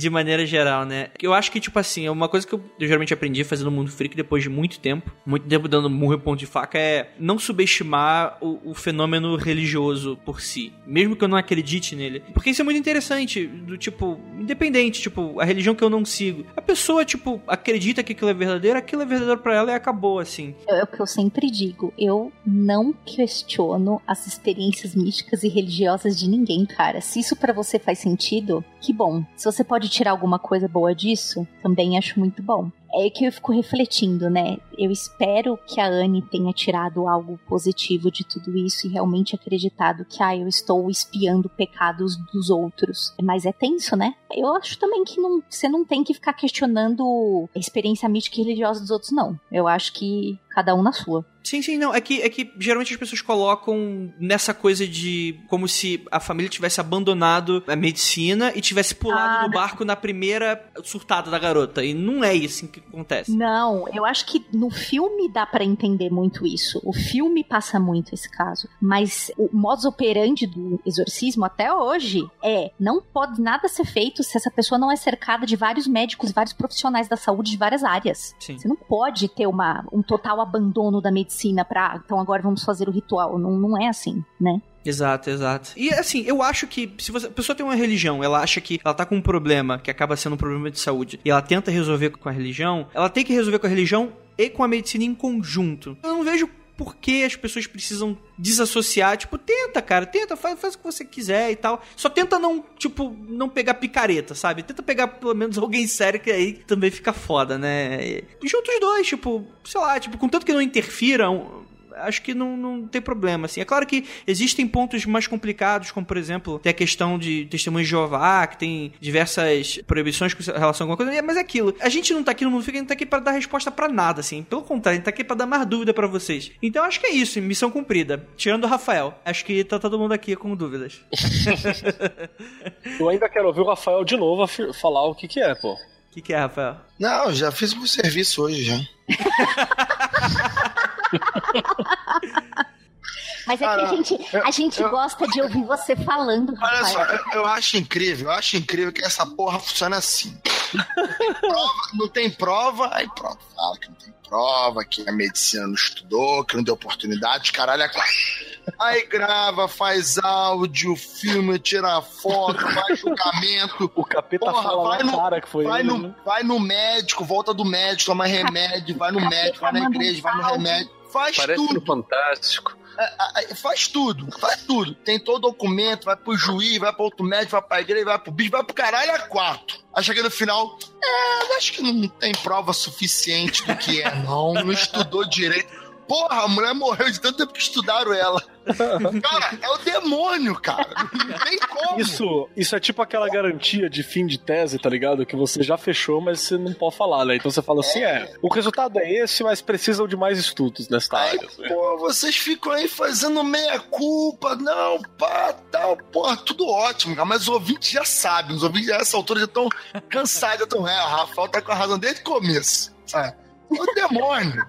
Claro, que nada na vida é um motivo só, a pessoa não, não desenvolve, não, não, não fica, sei lá, com o pé quebrado só porque ela quebrou o pé. Ah, ah, a pessoa não fala, ah, eu tô com enfisema pulmonar, mas eu nunca nem respirei. Sabe, tudo tem, um, tem uma consequência na vida. Ela ficou com o demônio no corpo, ficou com outras doenças, desenvolveu mais capeta. demônio, porque o demônio dá as doenças na pessoa. tá bom, Rafael. Tá bom, tá, ó. Aí, ó. Vocês tiraram a coleira, é isso que vocês têm. Parabéns aí pra todos vocês. Ah, ela tirou a amígdala. A amígdala desenvolveu a doença no corpo dela. Puxa vida. Ah, porra, vamos se lascar. Muito obrigado a todos vocês. Não olhem para trás. É isso. Esse é o Andrei, tá vendo? Esse é o Andrei, cara. Ele me corta logo. Ele não deixa. Todo mundo fala pra caralho. Ele não vou falar, o Andrei fala, ah, isso aí. tchau.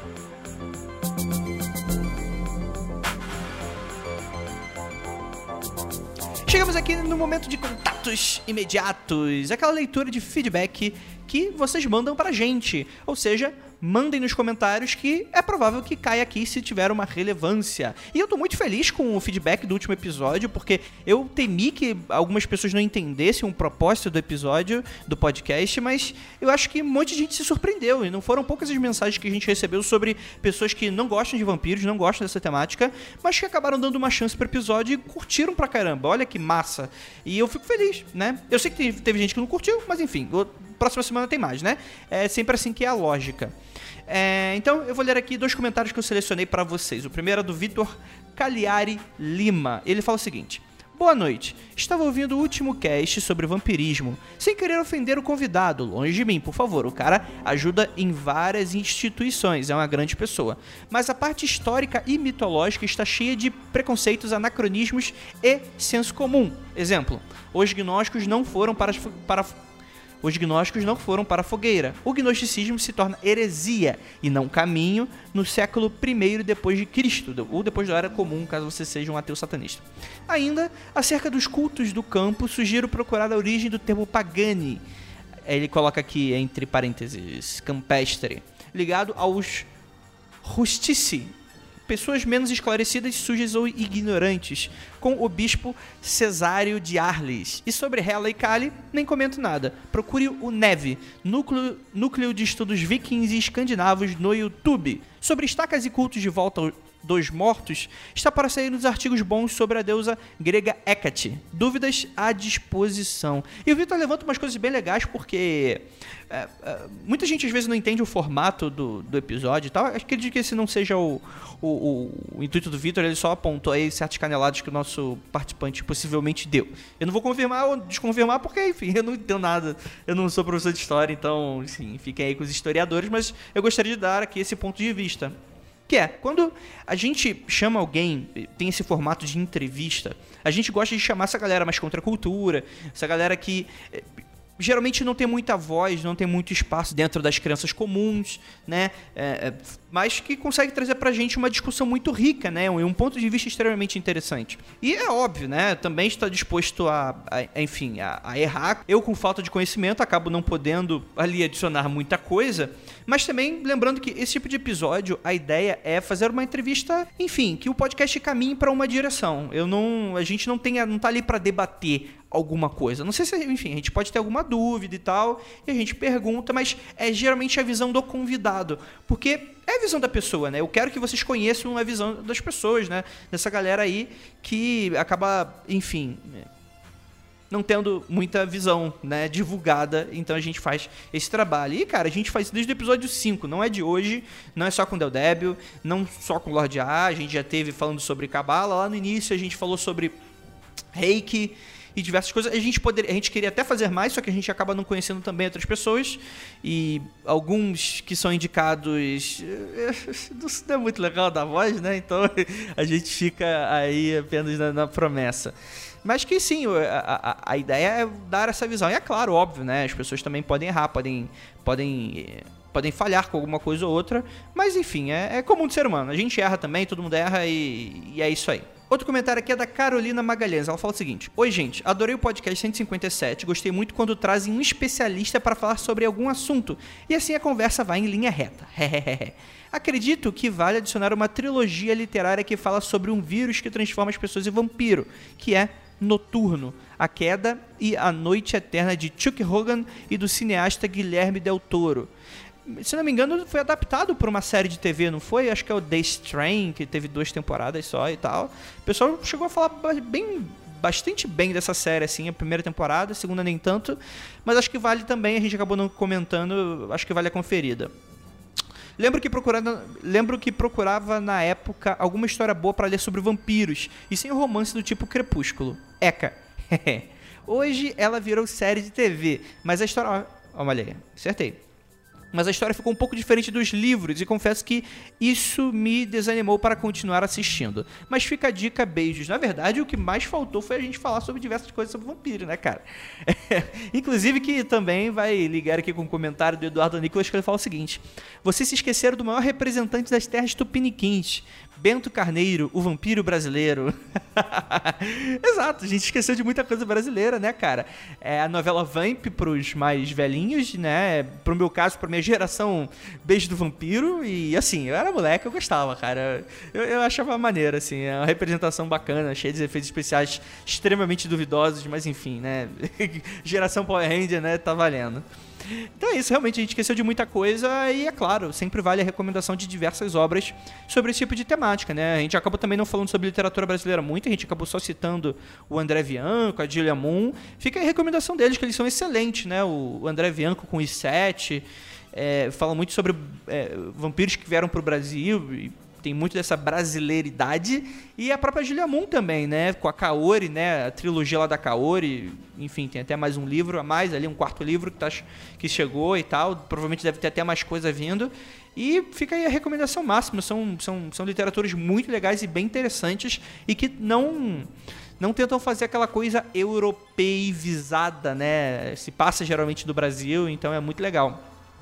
Inclusive, fala sobre um, um, vampiro muito legal que eu li de livro brasileiro, que é o livro do Eduardo Cassi, que é o. Enfim, ele tem uma trilogia de livros que também tá saindo um quarto, então essa galera tá, tá, tá de bem com a vida, né? Os Deuses Esquecidos, né? É uma trilogia muito legal que aí sim, se passa na Europa e que é, é, é, também uma visão muito interessante, é bem carismático o vampiro principal, eu, eu gosto bastante, é parceiraço nosso também, o Eduardo Cassi, que também ali tá sempre, enfim, trabalhando com a editora Draco e tal. Bem, mas é isso, acho que fica bastante recomendação aí para vocês, só desses nomes que, que eu já deixei aqui, procurem saber. É isso, então acho que não resta mais nada, apenas que não olhem para trás.